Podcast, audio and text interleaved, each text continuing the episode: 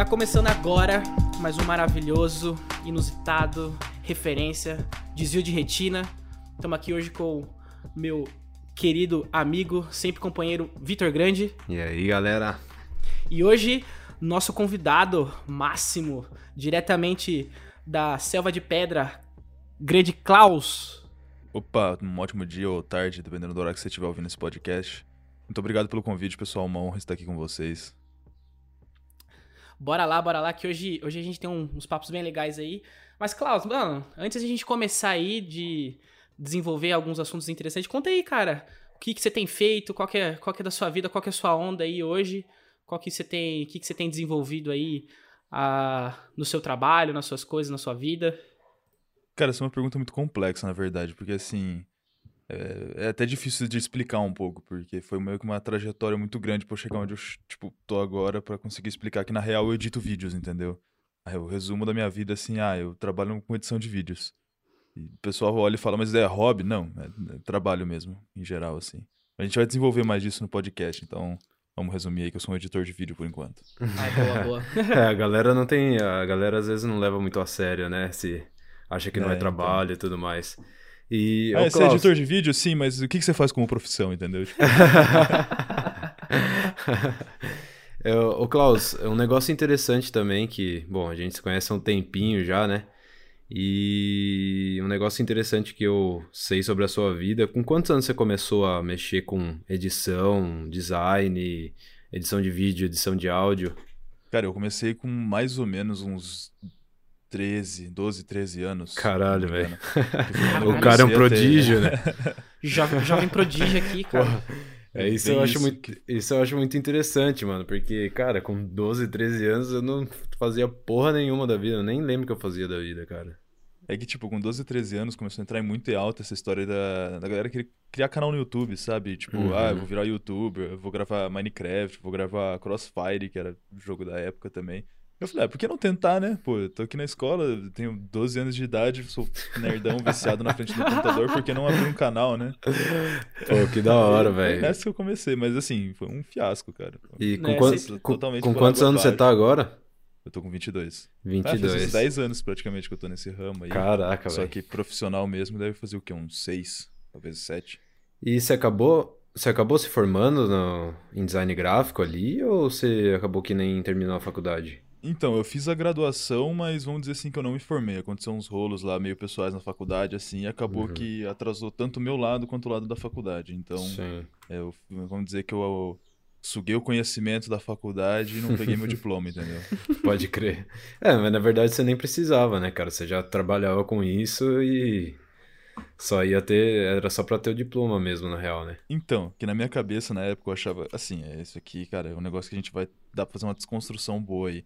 Mas eu cheguei a um ponto na minha vida que eu percebi que, cara, pra alguns ramos, assim, diploma não faz diferença, sabe? Uhum. Então, Pra por exemplo, muitos. trabalhando com. É pra muitos também, alguns, né? Mas, por exemplo, você não pode contratar um médico sem diploma, né? Pô, você vai fazer uma cirurgia, o cara não tem um diploma, você fala, mano, não vai pôr a mão em mim. Que Agora, jeito. você vai lá pra um designer, por exemplo, o cara não tem diploma, você fala, pô, que diferença que vai fazer o diploma? Tem que ver o portfólio do cara. Com certeza. Então, muitas dessas vezes aí eu acabei caindo numa real que o diploma não ia fazer tanta diferença pra mim, por isso o peso de eu não ter um acabou sendo bem aliviado, entendeu? É, é até interessante a gente bater um papo sobre isso, Klaus, porque olha que, olha que louco, né? A gente tem, eu tenho 26, o Victor tem 27, e a gente tem um, um, um tempinho de idade diferente, né? Como você vê que a gente tá num, num momento da nossa, da, da vida mesmo, da, da, da sociedade, que as coisas são tão rápidas que uma coisa que pra gente na nossa idade, com 12 anos, era impossível de se pensar, pra você, quatro anos depois, era totalmente plausível, assim, eu, eu me especializar, eu, eu buscar dentro da internet conteúdos para me ajudar a ser um editor de vídeo, e isso eu talvez levar para um nível profissional, sendo, sabe, o menor de idade. Pra gente com 12 anos, isso não era tão visível. Porque eu- acho, cara, que do- 12 anos, como a gente é do interior, não tinha nem banda larga direito, cara, na nossa cidade. Não, eu tinha 2 megas de internet no É, máximo. então, cara, então era bem difícil você conseguir, você conseguir acessar muitos conteúdos, né, cara? E, por exemplo, sei lá, 12 anos, não é todo, toda criança que fala inglês, né? É só se, tipo, você tiver muito acesso a, a jogos ou já vier de uma escola bilíngue, né? E grande, agora no Brasil que a gente começou a ver uma grande é, mudança, né? De que tem muito conteúdo, que você consegue acessar muita coisa. Mas muita, muitas coisas antigamente era de coisa gringa, né? Então você tentava ali acessar o YouTube para ver alguma coisa gringa, demorava pra caralho, né? O YouTube também não era a plataforma que é hoje, né? As coisas mudaram pra caralho de, de Sim, há, há, muito tempo. Então, é, isso são algumas coisas que a gente precisa realmente é, entender, né? Porque realmente teve uma grande mudança. E é até interessante a gente falar sobre isso porque a na nossa, na nossa época, eu não sei hoje em dia, né? Mas na nossa época, tipo, a escola não, não, não, não, dava, não, dava, não dava valor nesse tipo de coisa, né? Que, você, que a gente fazia, né? Por exemplo, o que você fazia. Se você falasse na escola, tipo, ah, eu quero ser um cara editor de vídeo, eu quero trabalhar com internet, né? Tipo, a escola não foi preparada para isso, né? Ela quer que você, sei lá, estude para você decorar tudo e passar na faculdade, né? Mas ela não quer que você... Exato, coisas que praticamente você não vai usar por muito tempo, assim, depois, né? Tipo, algumas profissões sim, mas, sim. pô, eu queria ser editor de vídeo. Não me ensinavam a editar vídeo na escola. Uhum. É, e outra coisa também, né? A nossa época, quando a gente tinha 12 anos, 12, 13 anos, não tinha nem internet direito, né, cara? Era uhum. totalmente outra época, não tinha nem jogo direito. A internet era, se eu não me engano, até de escada ainda. Então era tipo, ou você usava o telefone ou você usava a internet. Porque dos nossos 12 para os 13 até os 12 para os 13 do Klaus, é, a evolução nesses 5 é, anos, 4, 5 anos aí, a evolução que a internet teve, a tecnologia teve foi imensa, né? Então, tipo, quando ele tinha 12 e 13, ele já pôde explorar mais isso. Quando a gente tinha 12 e 13, não tinha essa opção, entendeu? Não tinha nem WhatsApp, não tinha celular touch, não tinha nada disso. Exato, acho que 2008 era, tava na, na época do... 2000, não, não foi 2008, não, 2006. Foi na época, assim, do ICQ, né? Acho que o MSN tava começando a, a criar... Me atrevo até a dizer que ICQ ainda é muito velho para mim. MSN e MSN. O Klaus nem sabe o que é ICQ. Nem sabe. Eu, sim, nossa, sei por contatos, histórias, assim, que eu tive com pouquíssimas pessoas, mas, pô, eu comecei mesmo no MSN. Mas isso aqui é, velho, é um pouco velho até da nossa época, assim, tipo, já... O que a gente pegou mais foi MSN mesmo, né? MSN, Orkut. A gente pegou o rabo, o rabo do, do, do MSN, né? No chat da, chat da UOL, chat MSN. Da UOL. chat da UOL. é antigo. Ô, ô Klaus, e me fala uma coisa. É, Hoje a gente tá, a gente tá numa, numa mudança muito, muito grande, né, da, das profissões, e a gente tá... A era do Hoje, digital. Eu, é, a gente tava, eu até tava conversando com, com a minha família sobre isso, né? Às vezes, as profissões que a gente, que os nossos filhos vão ter, se a gente tiver filhos, pode ser que nem existam hoje, sabe? É muito louco, é muito louco a gente imaginar isso, né? E o que, que você acha, assim, que pros próximos anos aí, o que, que você tem visto que, que tá mais para explodir, o que, que realmente vai ter cada vez mais escala e vai ter mais oportunidades para os jovens aqui, alguém que está ouvindo, né, que às vezes está perdido, quer mudar de profissão, não quer talvez não se encaixa dentro dos padrões, né, que a, que a sociedade fala, ah, você tem que ser médico, você tem que ser advogado, você tem que ser engenheiro. O que, que você acha, assim, como que você, você vê o futuro, assim, daqui para frente? Olha, tipo, eu tenho, eu tenho uma visão do futuro que ela é um pouco. Eu não sei se ela é diferenciada, ou. É que eu, eu acho que ela é diferenciada porque não, é, não vejo muita gente assim, no contemporâneo que pensa assim, entendeu? Questão de adultos, até alguns adolescentes, é, os novos adultos aí que estão surgindo também. Eu vejo muita galera, tipo, se sentindo pressionada e ir atrás do que dá dinheiro e não fazer o que gosta. Só que, na verdade, se você for parar pra pensar, o que dá dinheiro é você fazer o que você gosta, porque você vai fazer bem feito, entendeu? Então, tipo, muita gente tem medo. Ah, não, pô, eu danço bem. Pô, vai, investe na dança, então. É um negócio que você tem experiência, que você gosta de fazer, tipo... Você não pode ter medo do, do que tá vindo, entendeu? Todas as pessoas, todas as pessoas que foram bem-sucedidas na vida, elas foram taxadas como diferentes e estranhas por elas estarem fora do padrão da sociedade, entendeu? Então, eu acho que é mais ou menos isso. A galera que tá vindo agora tem que procurar fazer o que gosta, cara. Porque se você não fizer o que gosta, cada vez mais seu trabalho vai ser maçante, cada vez mais você vai ter um chefe enchendo seu saco, tá realizando o sonho de outras pessoas, entendeu? E, e outra, né? Hoje em dia a gente tem muito mais ferramentas para trabalhar com aquilo que a gente gosta do que antigamente, né? Porque hoje você, por exemplo, que nem você citou, você dança, você quer viver da dança. Cara, você pode fazer um vídeo do TikTok, você pode fazer um vídeo no Instagram, você pode postar no Instagram, no Facebook, em todas as plataformas, cara, você vai um, um dia ou outro, se isso começar a dar certo, você vai começar a ganhar dinheiro por lá. Então, cara, as plataformas digitais estão ficando cada vez mais tipo monetizáveis porque o público tá lá. Uhum. E você tem muitas ferramentas para isso hoje em dia, né? Então. E as ferramentas estão ficando cada vez mais acessíveis também. É. Ah, vamos, vamos colocar uma prova? Isso que a gente tá fazendo não é uma grande prova disso?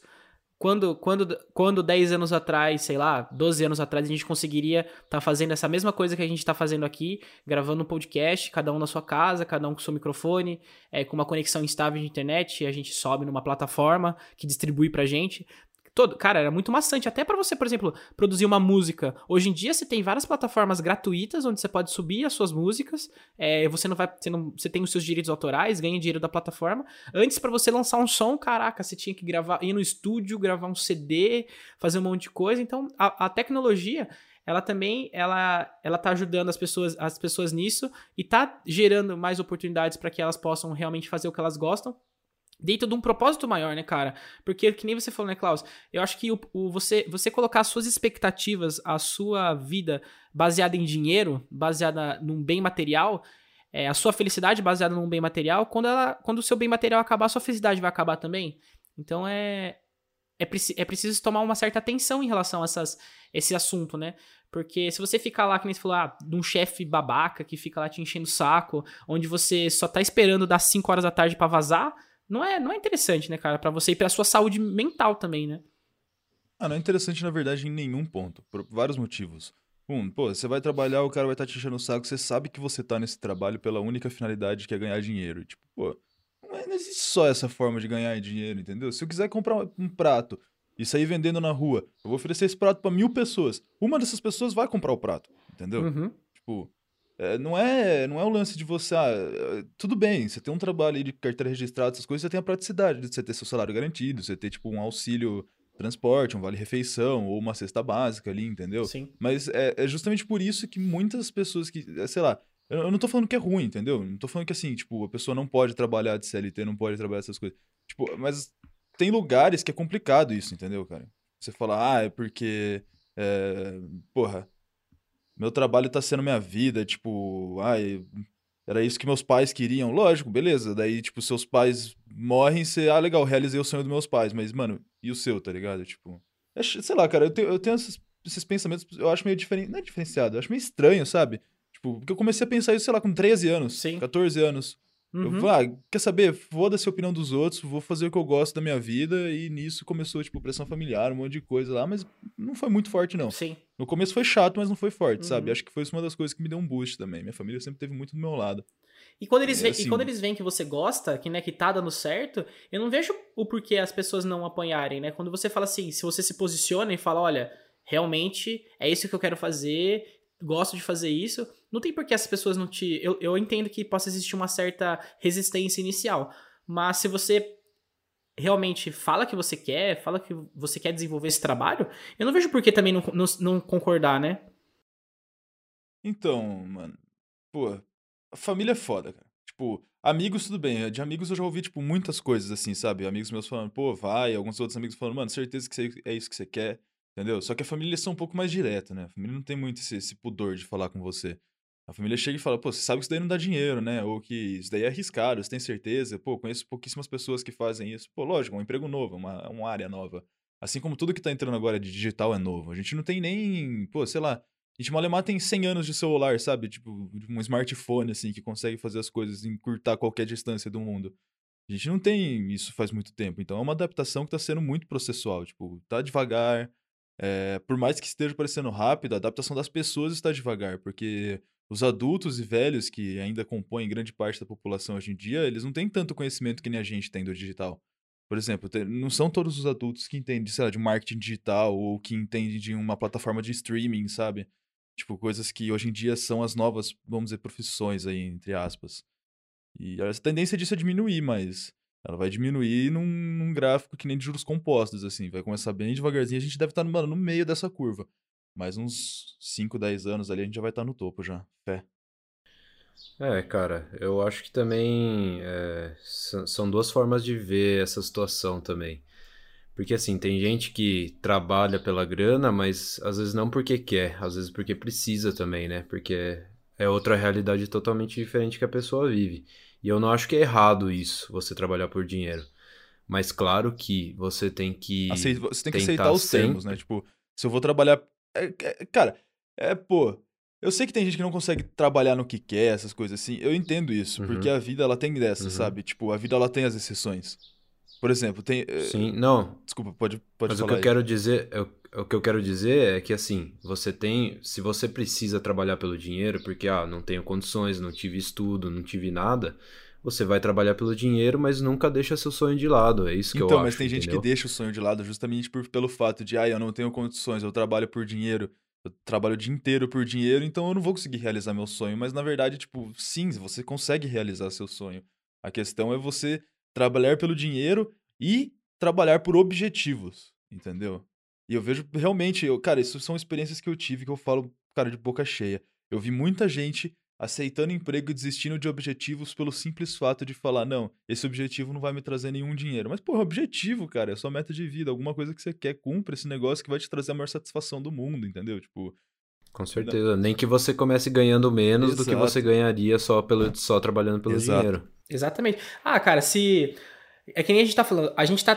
É, fala, é, pra quem tá ouvindo isso, né? A gente tá falando dentro da nossa realidade, né? Do que, que a gente vê dentro da nossa realidade, que é possível, né? Eu entendo também que a gente vive num país que tem uma puta desigualdade e tem pessoas também, que nem o Victor falou, que não tem opção, né, cara? O cara realmente ele tem que trabalhar porque ele precisa colocar comida dentro da mesa, dentro da casa dele, né? E eu entendo também que, assim, não tem como você julgar o cara de falar assim, pô, vai seguir o seu sonho, né? É, você precisa estar com a barriga cheia pra conseguir seguir seu sonho, né?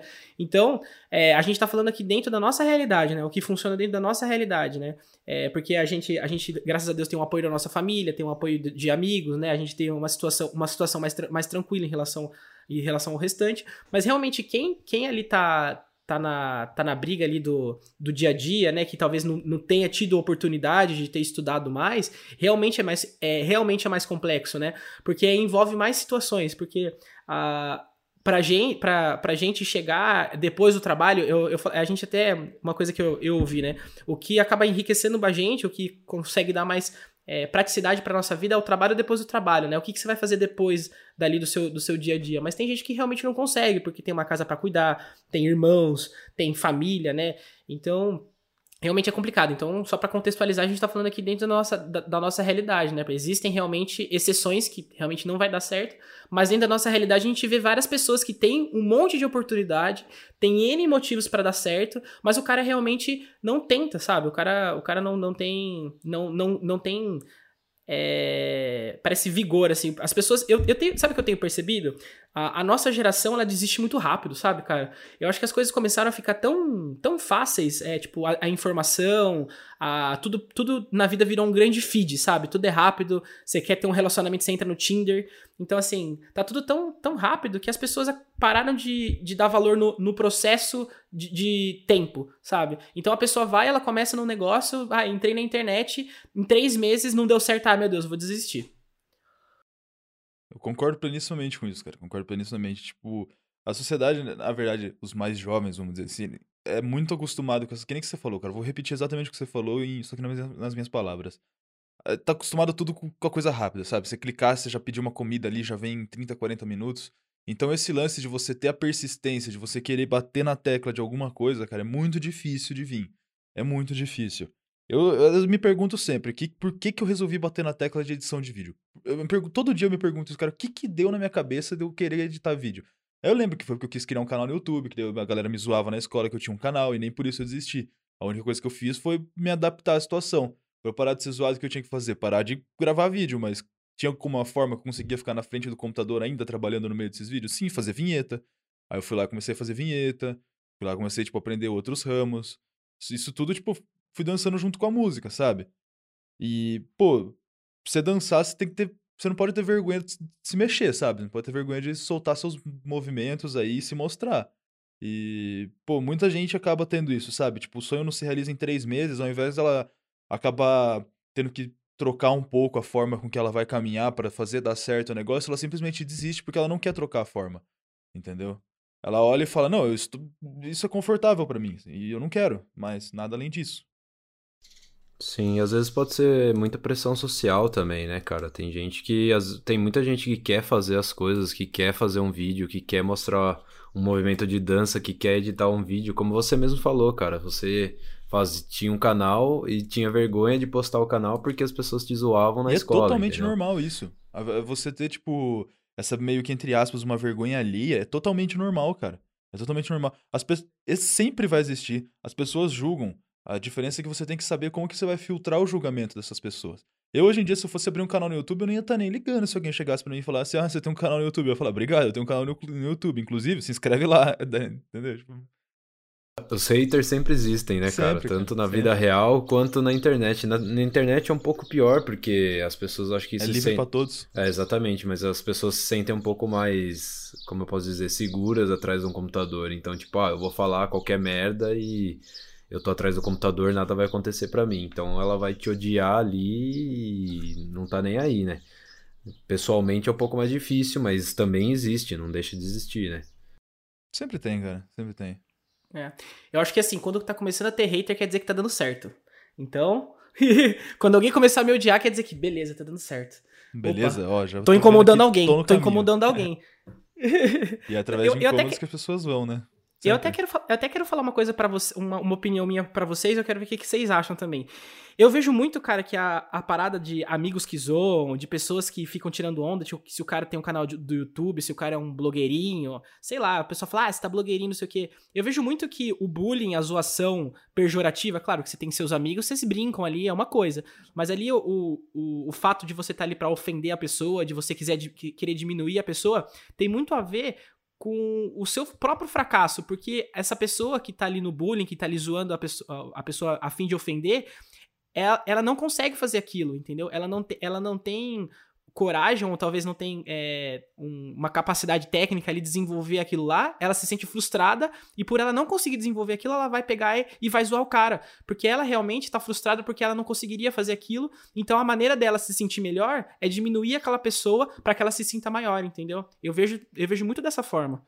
Uma coisa também que eu vejo, tipo, um complemento disso, é que muitas das vezes essas pessoas que elas veem que não conseguem, na verdade, elas sabem que elas não conseguem porque elas não teriam a cara e coragem pra aparecer, tipo, vamos usar o canal do YouTube como um exemplo, sabe? Foi uma coisa que eu passei.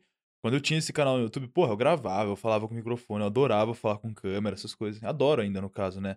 E os comentários que eu ouvi é, mano, o que, que você tá fazendo no canal no YouTube, cara? Pô, presta atenção. tipo, Pô, você nem sabe falar com câmera, você não sabe fazer as coisas, sabe? Você tá aprendendo a editar, você nem tem qualidade ainda.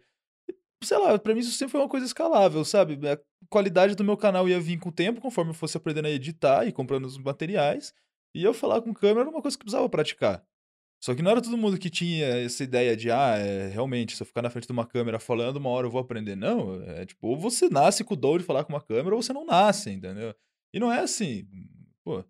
é, foi muita dificuldade eu conseguir realmente olhar na frente de uma câmera, assim, começar a falar e, e me soltar, e pelo amor de Deus, vamos, e pegar um celular, assim, ficar olhando por uma câmera e falando como se estivesse falando com outra pessoa, que seria a pessoa que tá segurando o celular. Cara, é muito difícil isso, não vou falar que é fácil, não.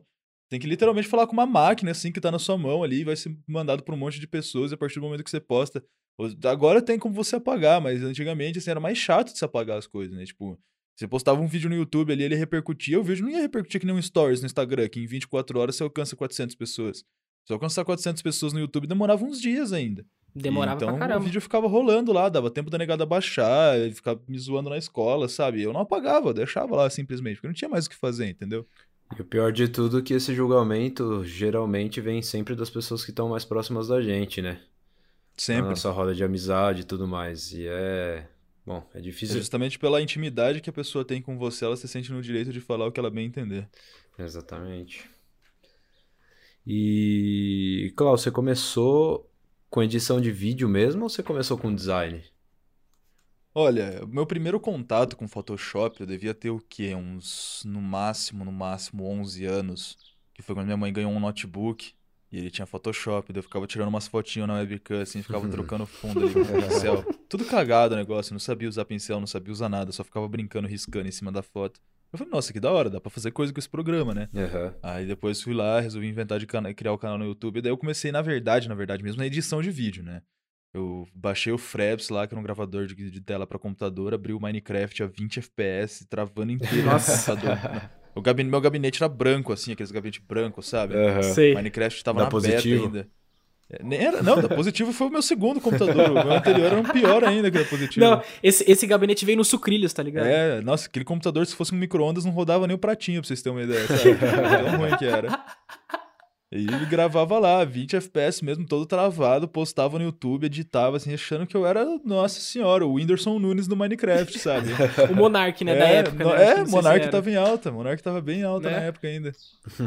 E, cê, nossa, tá maluco. Daí falei, pô, não tá dando muito certo essa coisa de canal, né? Daí deixei meu canal de canto ali, aí surgiu a necessidade de eu voltar, não a necessidade, mas surgiu a vontade de eu voltar com um canal no YouTube. Eu falei, não, agora eu vou voltar com qualidade, né? Fui lá, assim, fui ver quanto custava para comprar uma intro. Aquelas vinhetinhas, assim, que apareciam no nominho explodindo, sabe? Todas essas coisas bonitinhas da época. Falei, pô, vou ver quanto custa, né? Fui ver, era 30 reais. o cara mais barato me cobrava, me cobrava 30 reais na época. Falei, mano, eu tenho, pô, 12 anos, 13, eu não tenho 30 reais no bolso. Não sei como é que eu vou transferir esse dinheiro pro cara, entendeu? Eu não vou falar pra minha mãe, mãe, dá 30 reais pra esse cara aqui porque eu quero uma vinheta pro YouTube, entendeu? Nunca que ela ia me dar, velho, nunca. Aí eu fui lá, abri o YouTube, coloquei lá como fazer uma intro no Sony Vegas. Aí apareceu vários vídeos lá, eu assisti um, acho que era do Firestorm, alguma coisa assim, eu não lembro muito bem o canal do cara. Assisti, acho que tinha 15 minutos do vídeo, em 15 minutos eu aprendi a fazer uma vinheta, daí eu falei, nossa, assim, em 15 minutos eu aprendi a fazer isso, que consigo aprender em uma semana, sabe? Pô, o bagulho ficou lindo. Lindo nada, ficou horrível, sabe? Mas na minha cabeça, como era a primeira, assim, eu falei, nossa, o bagulho ficou maravilhoso, eu dei um dom com esse negócio, não sei o quê. E comecei a estudar. Chorou de emoção no final. Praticamente, praticamente. Aí comecei a aprender a editar vídeo, baixei o Sony Vegas, Pro, acho que era o Pro 11, Pro 12 na época, não lembro direito, a gente tava em 2012, 2011, então era mais ou menos isso. E fui aprendendo a editar, fui fazendo meus vídeos, fui sofrendo bullying na escola. Bullying entre aspas, minha molecada mais me zoava, assim, eu nunca levei muito essa zoeira como um bullying, sabe? Eu sempre levava mais na esportiva mesmo, porque se eu levasse como bullying era pior, né? Mas... E você acha que isso foi uma foi meio um trampolim para você também, para provar pros caras, falar assim, ah, vocês querem saber? Eu vou mostrar para vocês que eu sou, que eu consigo fazer o negócio dar certo. Olha, sim e não. Não foi tipo um motivacional assim no começo, sabe? Foi um motivacional depois que eu vi que tava dando retorno e a galera ainda continuava me enchendo o saco. Eu falei, ah, você tá dando retorno, a galera tá enchendo o saco? Bom, eu tenho duas opções. Ou ignoro a galera e continuo fazendo dando certo, e um dia mostro pra eles que deu certo, ou eu largo o negócio e vou na onda da galera, entendeu? O que, que é melhor para mim? Com certeza ir na onda do negócio, sabe? Não tem por que eu ficar dando bola pra galera. A galera não vai pagar minhas contas, não vai me dar dinheiro pra me sustentar no mês, e era isso. Aí comecei a estudar, fiz um curso de after, já manjava um pouquinho aqui, um pouquinho ali, fazia umas vinhetinhas 3D, tava vendendo bem, e por fim falei, ah, vou editar vídeo, vai. E comecei na edição completa de vídeo. E daí fui indo, fui conhecendo gente, fui fazendo amizade. E hoje tô aqui, cara. E, e, é, e é, legal, né, que a, a, própria inter, a, a, própria internet conecta essas pessoas, né? É, às vezes você tá na, no mesmo momento que um outro cara também de um canal, aí você se conhece num fórum do Facebook ou num fórum procurando alguma, alguma, algum equipamento, deu algum bug ali no, na hora de editar o vídeo. E, todo, e é, esse lance que existe dentro da internet de comunidades, né, que se ajudam, é muito bacana, porque você consegue trocar uma ideia de um cara que tá no mesmo momento que você, só que o cara tá lá, na, sei lá, em Rondônia, uhum. né? E a ele tá tentando... em curtas distâncias. Exatamente, ele tá tentando é, bater o mesmo papo que você, ele tá, no, ele tá com as mesmas frustrações, ele tá com as mesmas dores, né? E vocês conseguem se conectar e se ajudar nesse momento. Então, eu acho que pra mim isso, isso é, é muito legal, né? Porque você não tá sozinho, né? Você percebe que você não tá sozinho, que você também tem pessoas que, nesse, no mundo que estão passando pelas mesmas coisas que você, né? Um caso muito engraçado que aconteceu comigo, engraçado assim, e foi uma coincidência absurda, uma coincidência total. Eu, quando eu tava com o meu canal, acho que meu segundo ou terceiro tentativa de canal de Minecraft, eu conheci um cara, eu vou falar o nome dele porque, pô, faz tempo que a gente não conversa, mas vamos ver, vai que ele ouça esse podcast um dia, né? O Ítalo. Eu conheci ele, ele tinha mais ou menos uns 36 inscritos, ele tava, ele tinha acabado de postar um um vídeo lá testando Fraps, que era um aplicativo de gravação nosso lá, que a gente usava. E o PC dele era bom, ele tinha um headset da hora, ele gravava com qualidade, sabe? E eu não, eu tinha um PC merda, um microfone aqueles que eu tinha comprado em papelaria, sabe? Que é aqueles que você põe na mesa, assim, que é tipo um direcionalzinho, só que P2, que você espeta na entrada do fone de ouvido ali. Aquele. É horrível, o negócio... É, o negócio fica chiando, horrores, assim, fica o dia inteiro chiando, sabe? E a gente trocava ideia e tal. Eu tinha o canal também, a gente chegou a gravar alguns vídeos juntos lá, todos meio cagados assim. E ele tinha o quê? 36 para 40 inscritos. Aí passou mais ou menos um ano. É, apareceu a recomendação do canal dele pra mim, eu fui ver, ele tava com quase 100 mil inscritos, sabe? Caraca. Aí eu falei, nossa, pô, vou mandar uma mensagem pra ele, né? Vamos ver se ele lembra de mim. Eu fui lá e comentei no vídeo aí, mano, lembra de mim, o Klaus tal, não sei o quê, que gravou o teste de. Não gravou, mas participou do teste de Fraps com você lá, entre aspas, assim, né? Nessa época da sua vida. Ele, pô, mano, lembro sim, não sei o quê, me adicionou no Face, a gente conversou no Twitter, um monte de coisa. Hoje ele tá com, acho que quase 2 milhões de inscritos e. faz um Caraca, como que é o canal dele? Vou até procurar aqui. é o Ítalo Matheus. Faz, eu acho que faz um tempo, faz um bom tempo que a gente não troca ideia. Na verdade, eu até ver com quantos inscritos que ele tá, O cara. canal dele é de Minecraft. Era de Minecraft, mas agora acho que tá mais voltado pro terror, alguma coisa assim. Hum, Faz um Ah, tempo que eu não vejo o canal Tô vendo dele. aqui. Na verdade, uma correção, ele tá com 3 milhões de inscritos. Caraca. É. Pô, que legal, velho. Você vê como é que é essa, essa evolução do negócio, né?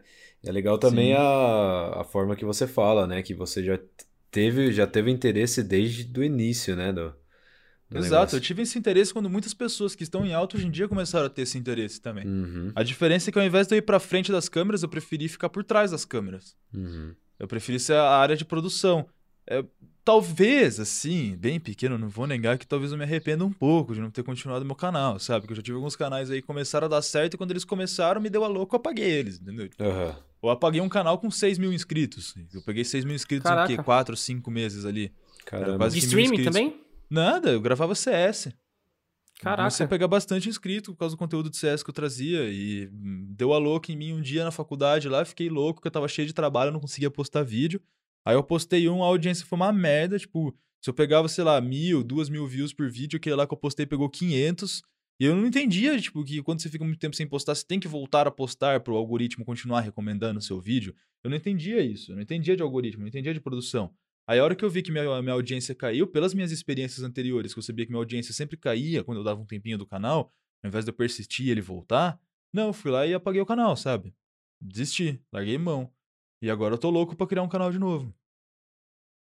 É o que a gente falou, né, né, Klaus? A gente não pode simplesmente fazer uma coisa por um, por um tempo, né, pequeno e, e achar que ela não, ela não deu certo, né, desistir. Mas, cara, acho que a gente tudo, tudo tem tudo tem sua hora, né? De repente, aquela não era a sua hora mesmo de fazer as coisas e agora você, pode pegar e, e mandar e mandar ver num canal novo aí, editando de ponta cabeça aí, fazendo uns negócios foda que a galera vai falar assim, caralho, o menino é brabo, hein? Com E, certeza. tipo, já vai dar uma audiência melhor. dia- E, se você vai, e você vai sentir mais satisfação, né? De falar assim, caramba, olha aqui, tá foda, agora, agora tô, tô tendo um resultado legal. E com certeza hoje em dia, se eu fosse fazer isso, eu faria com outra excelência comparado à da época. Que na época, É, assim, querendo ou não, eu não tinha o know-how que eu tenho hoje em dia de edição, eu não tenho. Eu não, não conheceria pessoas que teriam me dado ideias, as quais eu conheci me deram hoje, entendeu? Então muitas coisas mudaram. Acho que se hoje em dia fosse pra eu abrir um canal, seria totalmente diferente de um canal que eu, da produção que um canal teria na, na época que eu gravava na minha casa com uma webcam que eu paguei, sei lá, 120 reais ali, entendeu? Com certeza eu comprei uma câmera agora pra entregar um negócio com qualidade. Porque se eu realmente quiser ver o YouTube como um negócio, eu tenho que tratar ele como um negócio também, entendeu? Exata. E- É, você, agora hoje em dia você tem outra maturidade, né, cara? Você já, já cresceu, já evoluiu, já sabe como é que fazem as coisas, já, já tem essa, esse mindset de, de tipo apertar a tecla e não desistir. Então é outra, já já tá com outra cabeça pra poder fazer o negócio com mais excelência, né? E assim, se eu pudesse ter uma escolha de voltar no passado com essa cabeça, eu voltaria, porque com 100% de certeza teria sido totalmente diferente onde eu estaria hoje. Mas eu, eu fico em dúvida, sabe, na verdade. Se eu pudesse voltar no passado pra fazer isso, eu não sei se eu faria. Esse que é o lance. Cara, eu acho que eu sou da opinião que não adianta chorar o leite derramado. Tipo, o que foi, foi. E se não tivesse acontecido aquilo, você nunca estaria onde você tá hoje. Então eu acho que a gente tem que partir e olhar de hoje em diante. Porque o que foi pra trás, não adianta a gente é, reclamar, espernear, porque nunca vai mudar. E, e às vezes é bom isso, porque se não fosse aquilo que aconteceu, não, ter, não estaria acontecendo tudo o que tá acontecendo hoje na sua vida. Então. É, com certeza. Então acho que que vai vai que vai, foca agora e de agora pra em diante. Ô, Klaus, eu quero te fazer uma, uma, pergunta, que eu, tô, eu, sou, eu sou, tô curioso aí, né? Também trabalho com marketing digital e tal. E, cara, eu sei que você tá trabalhando num projeto aí grande, né? De, de, um, de um tuber aí conhecido, está desenvolvendo um trabalho mais de bastidores aí, porque na parte de edição e tudo mais. Conta aí pra gente, cara, como que, como que é o, os bastidores, assim, desses caras grandes, assim, né? Eu sei que você já teve contato com o Thiago Negro, né? Você trabalha com o Jovem de Negócio também, né? É, como, que, como que é o bastidor? Como que é a vida desses caras, assim? Esses caras têm vida, né? Porque eu vejo que tá todo mundo sempre postando, tá todo mundo sempre na internet. Como que, como que funciona a rotina dessa galera? Cara, é, é assim, é, é uma rotina que você realmente percebe que você é, tem, tem duas escolhas, assim, quando você vai optar por, por entrar para as mídias digitais. Você pode escolher entrar para as mídias digitais por trás das câmeras ou aparecendo, sabe? E de, tem algumas coisas que acontecem que é assim, se você escolhe aparecer, você não pode estar por trás das câmeras, sabe? Não é legal você fazer duas coisas ao mesmo tempo. Então, uma coisa que eu percebi que eu vi dessa galera é que todo momento tem alguém da equipe junto, sabe? Tipo, não digo todo momento, assim, obviamente, tem, tem momentos que a pessoa tá sozinha, óbvio, né? A pessoa tem vida. Ela não, não contrata alguém para viver junto com ela, não, ela contrata alguém para auxiliar nas tarefas dela. Então, quando ela tem que fazer tarefas, ela sempre vai estar com alguém. E esse é o lance que eu acho da hora, de sempre estar com uma equipe. E é isso que acontece, tipo, nos bastidores. Por exemplo, a gente foi gravar com o Thiago Negro, a gente foi com uma puta equipe, cara. A gente foi com a equipe da produtora que eu trabalho aqui, que é a Kraus, e com a equipe dele de gravação também, o pessoal que trabalha nos vídeos dele. Que é o Kaique gente... lá, né, o pessoal. É, né? o Kaique, o Lucão. Pô, tinha umas, que, umas oito pessoas ali, a gente tava em dois carros praticamente só da produção. Caraca. Sabe? É só praticamente só da produção, assim, vamos dizer. E é um negócio muito grande, cara. Quando você olha assim, você fala, nossa, eu não imaginava que era assim. Mas sim, as pessoas têm vida sim. O que acontece é que é tudo, vamos dizer assim, roteirizado. Roteirizado? Não seria muito bem a palavra certa para isso, mas eu vou tentar, vou tentar fazer ela ser.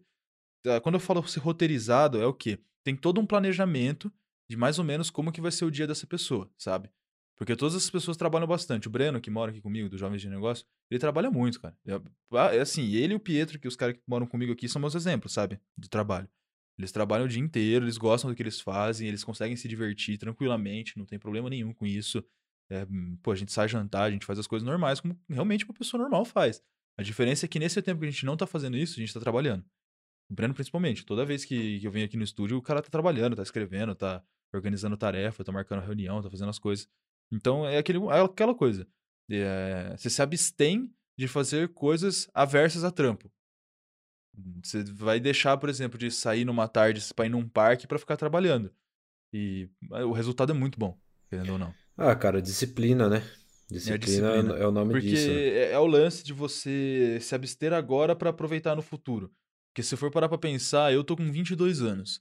Eu tô, tudo bem, eu tô no auge da minha vida? Eu tô no auge da minha vida. Não que eu vou, tô falando que eu vou deixar de curtir, sabe? De que eu, eu vou parar de sair assim por três anos eu não vou ir numa festa porque eu quero ficar trabalhando para chegar daqui três anos eu poder ir na festa que eu quiser. Eu posso fazer isso? Posso fazer isso. Mas eu não ia estar tá aproveitando o processo, entendeu? Uma coisa é, é eu me abster de sair todo fim de semana para sair uma vez por mês, mas sair com decência, entendeu? Claro. É legal também porque os meninos, é, tanto o Breno e o Pietro, né, que você trabalha. Isso. É, ele, eles começaram muito novos também, né? Todos. O Pietro tem 18 anos. O Pietro tem 18. E o é, então Breno aí. tem? 23. 23, pô, cara, você tá todo mundo muito novo, cara. Então é muito legal ver essa, essa geração com esse foco, essa determinação e essa disciplina, né? isso, é, isso é muito legal, né? Porque quando você. Eu nunca nos meus sonhos, cara, ia imaginar isso, sabe, cara? Você ter uma, um, uma possibilidade muito grande. Por isso que eu gosto de fazer o que eu faço, né? Eu às vezes reclamo, tem dia que tem final de semana que eu. eu cê, acho que você também deve ter isso, né, Klaus? Eu olho pro PC aqui depois de, sei lá, não sei quantas horas trabalhando, eu fico pensando, o que, que eu tô fazendo isso aqui mesmo? Por que, que eu não abro minha CLT, vou trabalhar numa empresa até às 5 da tarde e vou embora, né? Por que, que eu tô aqui? Mas é muito louco, e eu, e eu, eu, vejo isso, eu vejo que realmente tem um propósito, porque, cara, com 18 anos, quando, se você não for muito rico, né, para você ter um pai empreendedor e te der, te der a oportunidade de você é, ter sonhos maiores, né, se você não tem uma, uma estrutura que te permite isso, quando que você ia conseguir, né, há, sei lá, 20 anos atrás, com 18 anos, empreender, né, ganhar uma grana, ter uma estabilidade, sei lá, cara, eu, eu vejo que tem pessoas aí com 18, 19 anos que ajudam até a família, sabe? Uhum. O cara é gestor de tráfego, é, o cara é copywriter, que nem eu sou, e o cara ganha grana suficiente para até ajudar a família com 18 Exato. anos, entendeu? É, minha mãe fala que ela começou a trabalhar, acho que com, se não me engano, 16, 17 anos, talvez. Posso estar falando errado, mas era alguma, alguma idade nessa redondeza aí, sabe? E ela já ajudava a família com essa idade. Daí, quando eu cheguei nos meus 16, 17 anos, eu meio que me sentia na obrigação de ajudar minha família, mas não tinha como ajudar, entendeu? Tipo, eu tava na escola ainda. Eram, são outros tempos, eram outras coisas. Com 16 para 17 anos, eu, pô, já, já fazia vinheta para youtuber, entendeu? O dinheiro que eu ganhava ali, pelo menos, eu aliviava os custos da minha família em mim. E essa, essa era a minha forma de ajudar. Hoje em dia, eu morando aqui em São Paulo, eu não consigo ajudar tanto eles porque eu tenho meus gastos aqui também, né? Querendo ou não, São Paulo os gastos são um pouco mais elevados comparados a outras cidades do interior. E, cara, acho que uma das coisas que mais me satisfaz na minha vida não é nem ajudar minha família em si, sabe? Porque eu vou ajudar minha família indiretamente a partir do momento que eu faço minha família parar de gastar dinheiro comigo. Ou de investir dinheiro em mim, né? Porque gastar dinheiro com filho, essas coisas assim, não é, não é muito legal de se falar. A família geralmente investe em você, né? Não é que ela gasta com você. Então, assim, eu, eu, gostaria de. O poder... investimento que nunca retorna, né? É. é, é retorna em alegria. É, retorna em alegria. alegria. Retorna em alegria. ou retorna no que nem tá retornando agora para meus familiares, que é o fato de eu poder estar tá caminhando, começando a caminhar com minhas pernas, né? Não vou dizer que eu desmamei 100%, sim, porque querendo ou não, faz o quê? No momento que a gente tá gravando esse podcast aqui, faz mais ou menos uns três meses que eu me mudei para São Paulo, entendeu? Então eu ainda tô me acostumando, tô me adaptando, tô conhecendo pessoas, tô entendendo como é que funciona a vida aqui, tô entendendo os gastos de uma vida aqui. E aos poucos a gente vai indo. Aí conforme for, acredito que mais uns seis meses, até menos aí, já não vou, não vou mais ter uma, uma dependência, vamos dizer assim, financeira e emocional tão grande com a minha família, sabe? Eu já vou poder estar um pouquinho mais desmamado, começando a minha vida para um dia, quem sabe, formar minha família. Quando eu tô pensando se eu vou formar minha família ou não, né? Tudo isso. ah, mas isso aí, cê... isso aí vai com o tempo, né, cara? Isso aí é um problema pro Klaus também... quando for decidir a família dele. não adianta querer acelerar o processo também, né? Exato, não tem um nem passinho, um passinho de cada vez. E como é que tá sendo essa experiência em São Paulo? Tá curtindo? Cara, tá sendo absurdo. É isso que eu consigo resumir as ideias, é que tá sendo muito boa. Muito boa de verdade. Eu tô aprendendo muita coisa, tem muita coisa que eu nunca tinha parado para pensar que, assim, Agora eu julgo como um pensamento simples, mas eu julgo porque alguém chegou para mim e falou: Mano, por que você já tentou pensar assim? E começou a me falar a ideia. Eu falei, cara, isso faz sentido e realmente acho que é pertinente eu pensar assim. Então, o fato de aqui em São Paulo você ter contato com mais pessoas do que você tem. Mas, na verdade, não é com mais pessoas, é com pessoas diferentes. Uhum. Acaba abrindo um pouco, expandindo assim os horizontes de como você vê as coisas, de como que você lida com situações, como você lida com pessoas com a diversidade, entendeu? A diversidade acho que é uma das coisas mais difíceis de você lidar aqui em São Paulo, porque todo mundo é diferente, cada um é de um canto do Brasil, você se reúne. Aqui em casa, por exemplo, o Breno é do Rio de Janeiro e eu e o Pietro somos do interior, entendeu? Tem coisas que tem, vamos supor, tem piadas que a gente faz que o Breno nunca ouviu no Rio de Janeiro, tem piadas que o Breno faz que a gente nunca ouviu aqui no interior, entendeu? Tipo, são questões de diferenças culturais mesmo, assim, que a gente acaba enfrentando muito mais aqui em São Paulo, por ser um centro, do que em qualquer outro interior, que é todo mundo de interior, entendeu? E, cara, é uma experiência muito boa, muito, muito boa. Não tem, assim, se eu pudesse falar pra qualquer pessoa, cara, vem para São Paulo, é, não sei, tenta juntar aí uns seis meses, um ano pra você conseguir vir com, com tranquilidade, fica pelo menos uns três meses aqui procurando emprego ou empre tentando empreender, fazer alguma coisa que aqui em São Paulo é outro mundo, cara, outro mundo. Que massa. E, e, e, o interessante também, né, Klaus, que todo mundo tá no mesmo, na mesma sintonia, né? Se você. Se tivesse, por exemplo, um cara aí que não tivesse na mesma sintonia que vocês na casa aí, é, já, já, não, já não estaria nessa mesma harmonia, né, cara? Porque assim, vocês, todo mundo estando no mesmo foco, nos mesmos objetivos, vocês estão respirando isso, né, cara? Então, o aprendizado, ele, ele é cada vez maior, porque o que que é? é tudo é prática, né? É, todo, todo toda aplicação, tudo que você vai desenvolver na sua vida é prática, né? E se você está vivendo aquilo em, em, em, momento de flow, né, que a gente fala, de de tá, de tá respirando aquilo, de trabalhando, de realmente estar tá concentrado naquilo, o crescimento é muito mais rápido, né? Sim, é bem mais rápido. É, acho que, se eu não me engano, foi o Warren Buffett que falou isso. Que eu só cheguei onde eu cheguei porque eu me apoiei sobre o ombro de gigantes. Essa é uma frase que a gente acaba ouvindo bastante aqui em casa também. E isso é muito verdade, porque Assim, eu olho para o interior, pelo menos no meu. Eu tô falando assim, no meu nicho específico de trabalho, que é edição de vídeos, questão de produção visual, essas coisas assim. É, não, tô generalizando, isso é uma questão particular mesmo.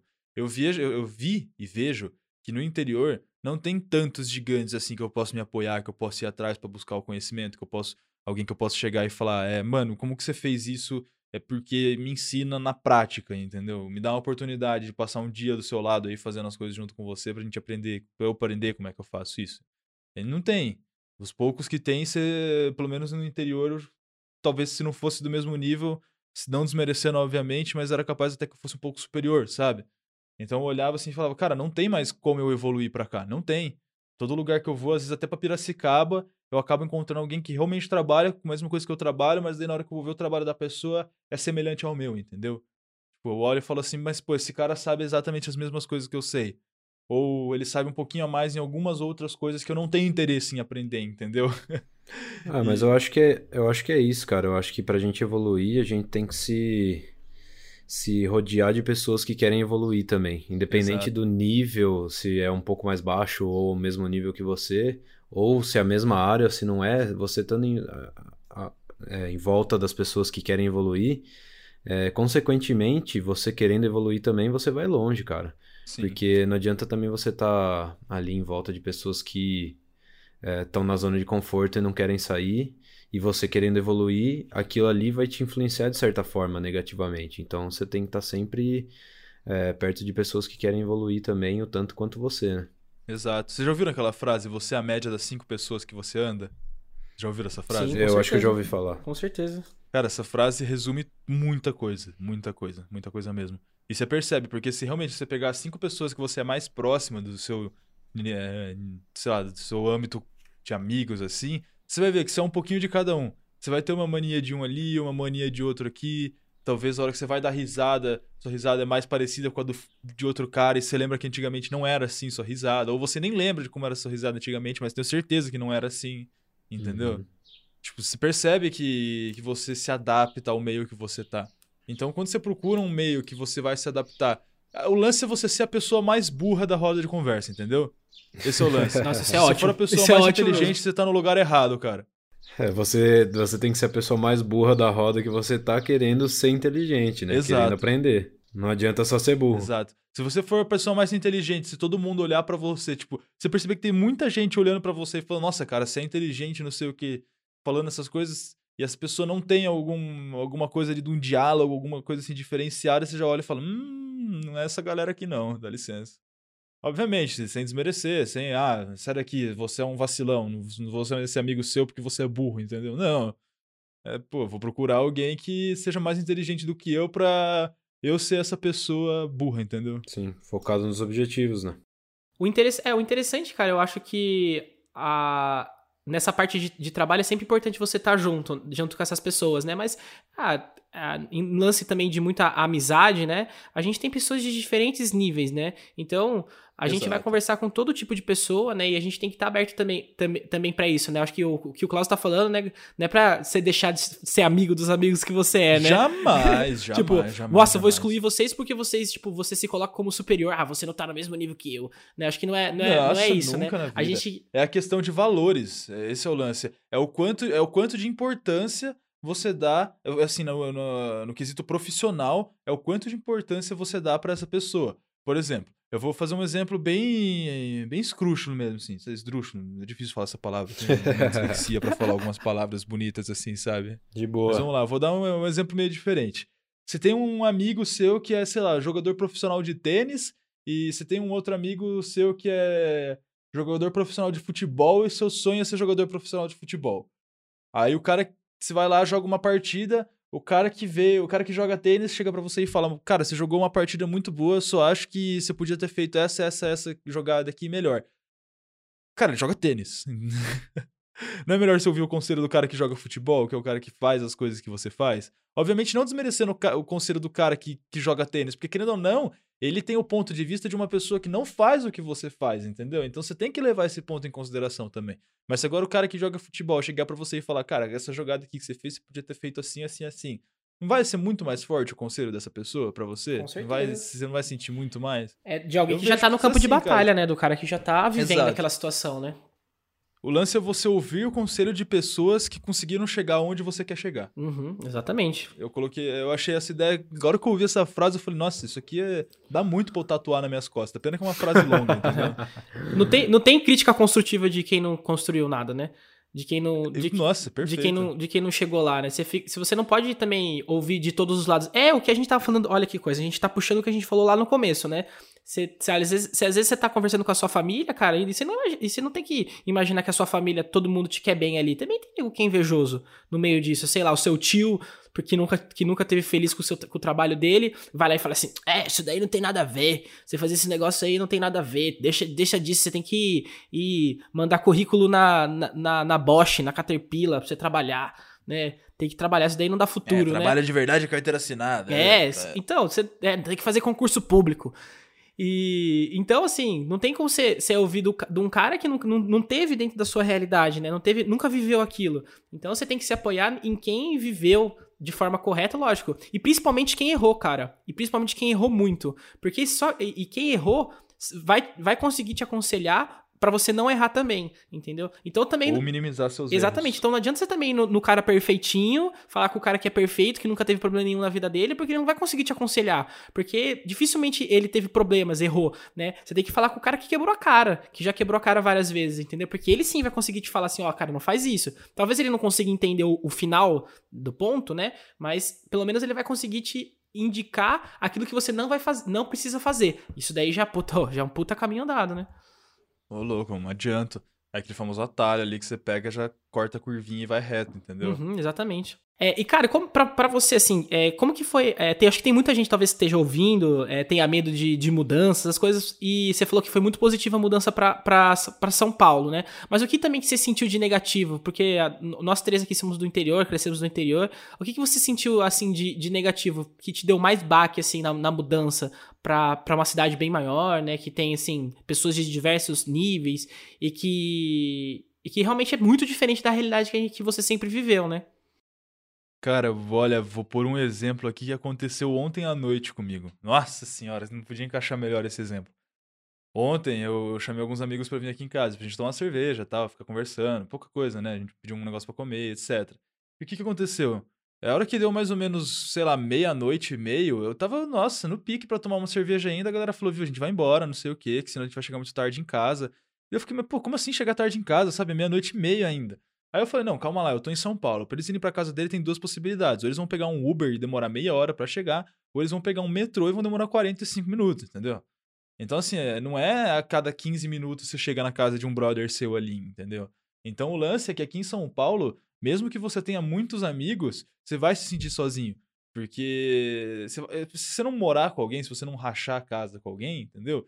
Você vai se sentir sozinho. Você vai olhar e vai falar: Nossa, eu podia chamar alguém pra vir aqui, mas a pessoa mais perto que tem pra eu chamar vai demorar meia hora pra chegar na minha casa. E depois ela tem meia hora pra voltar. Então é uma hora menos que ela vai passar do dia comigo e, sei lá, 45 minutos a menos que ela vai passar também se preocupando com o horário de ir e voltar, entendeu? É tudo longe Então, pra caralho, né? É, é longe demais. é perto, mas é longe. Esse que é o lance. Porque aqui no meu bairro, por exemplo, eu tenho tudo que eu preciso. Eu tenho um restaurante, tem barzinho, se eu quiser sair comer alguma coisa, tem um Subway, tem pão de açúcar, tem shopping aqui perto também. Eu trabalho a 3 quilômetros daqui, entendeu? É tudo muito perto, se você for parar pra pensar, na, dentro da grande São Paulo, assim.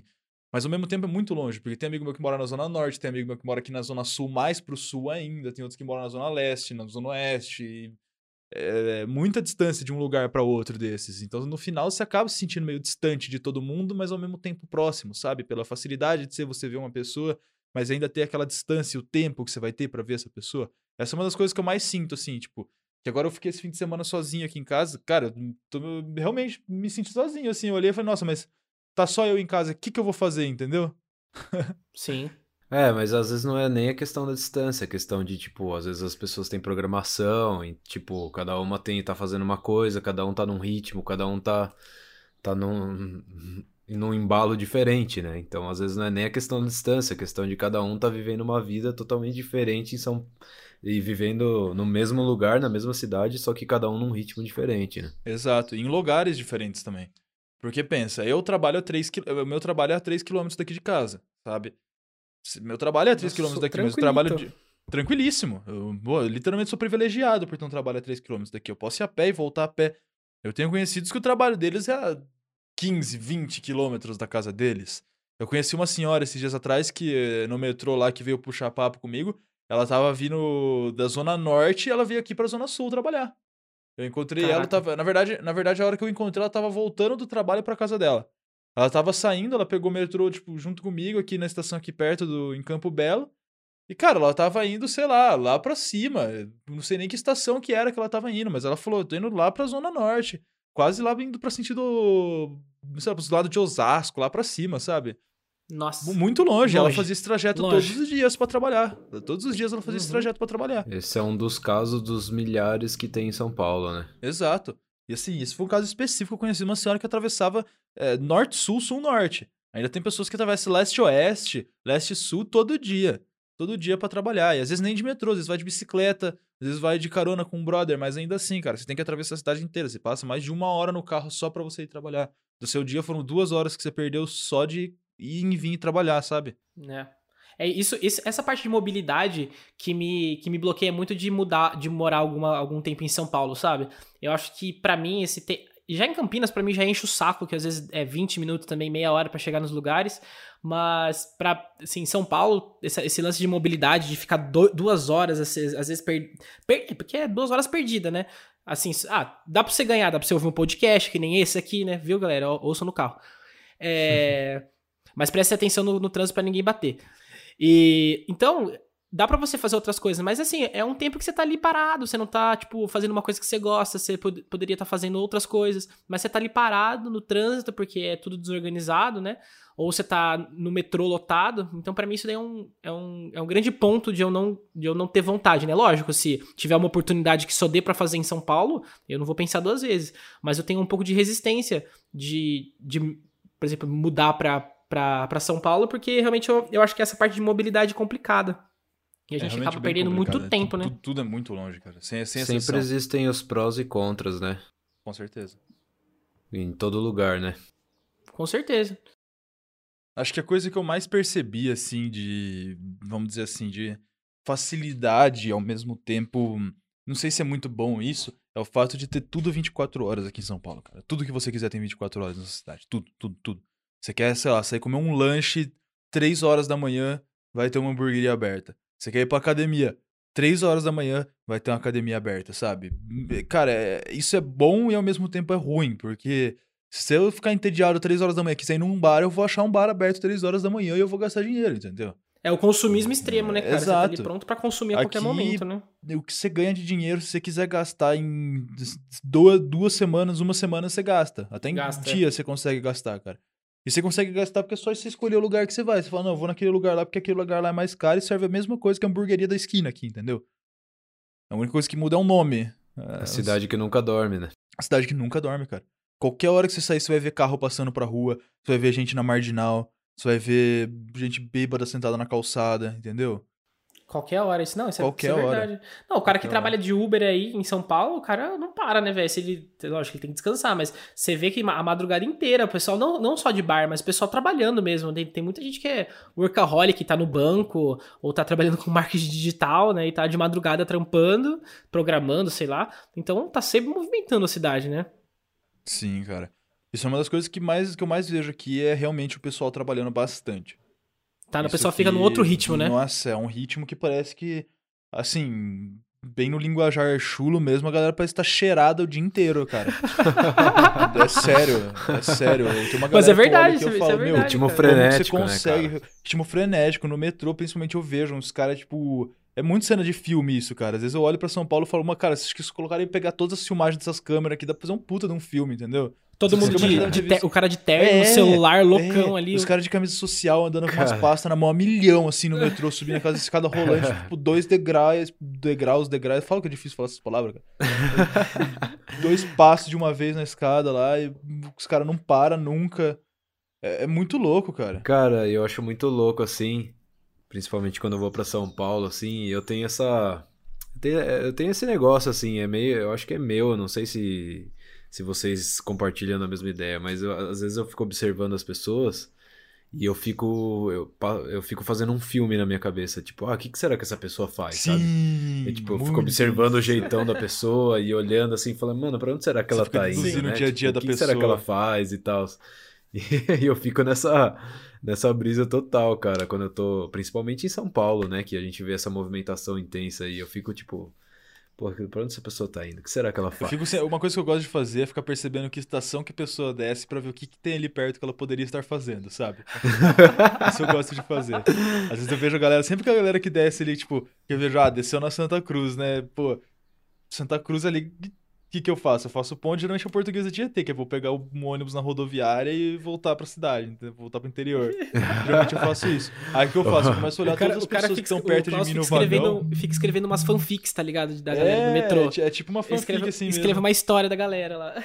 Eu fico olhando todo mundo que tá ao redor ali e eu falo, não, vamos ver onde que essa pessoa vai descer. Aí quando eu vejo que começa a descer na Santa Cruz, eu falo, não, agora vamos ver se ela vai descer na portuguesa comigo. Aí vai, eu fico vendo assim. Tipo, eu sempre tô tentando andar perto das. Cara, é bizarro isso, parece até que eu sou meio stalker, assim. Eu sempre tentando andar perto das pessoas que estavam no meu vagão. Não é, não é, eventa- é observador, porque né? eventualmente a gente pode acabar indo pro mesmo lugar e sei lá, mano, eu não sei quem que é a pessoa que tá ali. Vai que, que aquela pessoa tem alguma coisa pra me agregar, entendeu? Não sei. Sim, claro. Às vezes, eventualmente, pode acontecer alguma situação que eu conheça aquela pessoa pelo fato dela estar indo pro mesmo lugar que eu, sabe? Já aconteceu de eu pegar um metrô. Nossa, essa situação foi linda de ver, cara. Aconteceu um dia de eu pegar um metrô, eu peguei um metrô aqui perto, fui indo lá pra Portuguesa pra pegar na rodoviária. A- cara, do metrô daqui perto de casa até pra Santa Cruz, depois, porra, até a Portuguesa, tinha um rapaz que. cara, eu achei até que ele tava me seguindo, cara. Ele descia em todos os mesmos pontos, sabe? Tava indo. Aí chegou lá na rodoviária, ele pegou o ônibus e veio pro interior também. Pegou o ônibus pra São Pedro. Ficou indo assim, tranquilo. tipo, é. Sério? Na verdade, eu peguei o ônibus pra Piracicaba. Ele entrou no mesmo ônibus que eu, sabe? Tipo, um cara que Aham. saiu, porra, de uma estação aqui do lado foi pra uma estação perto lá também. Eu queria Nossa. chegar nele e perguntar, cara, de onde que você é? Que- Por que, que você tá indo pra Piracicaba, sabe? Mas aqui em São Paulo, uma coisa que não acontece que aqui no interior é essa interação. Se eu chegar trocando ideia com uma pessoa, não é todo mundo que vai dar trela pra essa ideia, entendeu? Vai achar A estranho, galera vai né? olhar e falar assim: ah, sai daqui, seu louco. O que que você quer saber onde eu tô indo? Você tá. Você, pô, tu percebi que você tava me seguindo até agora. Sei lá, Uhum. comprei essa passagem pra Piracicaba pra fugir do você, mas pelo visto você tá indo pra lá também. Lá. Eu ia pra. Fala uma cidade aleatória aí. Eu ia pra Americana, tô indo pra Piracicaba agora. Não, e, e rola, e rola, eu acho que tem até uma teoria que tem muitos estudos que falam sobre isso, sobre uma certa invisibilidade social, né? Dentro da- dessas grandes metrópoles, né, cara? Sei lá, cara, porque tem nego às vezes caído no chão e nego só passa por cima, tipo, levanta a perna, passa por cima e finge que ele não existe, né?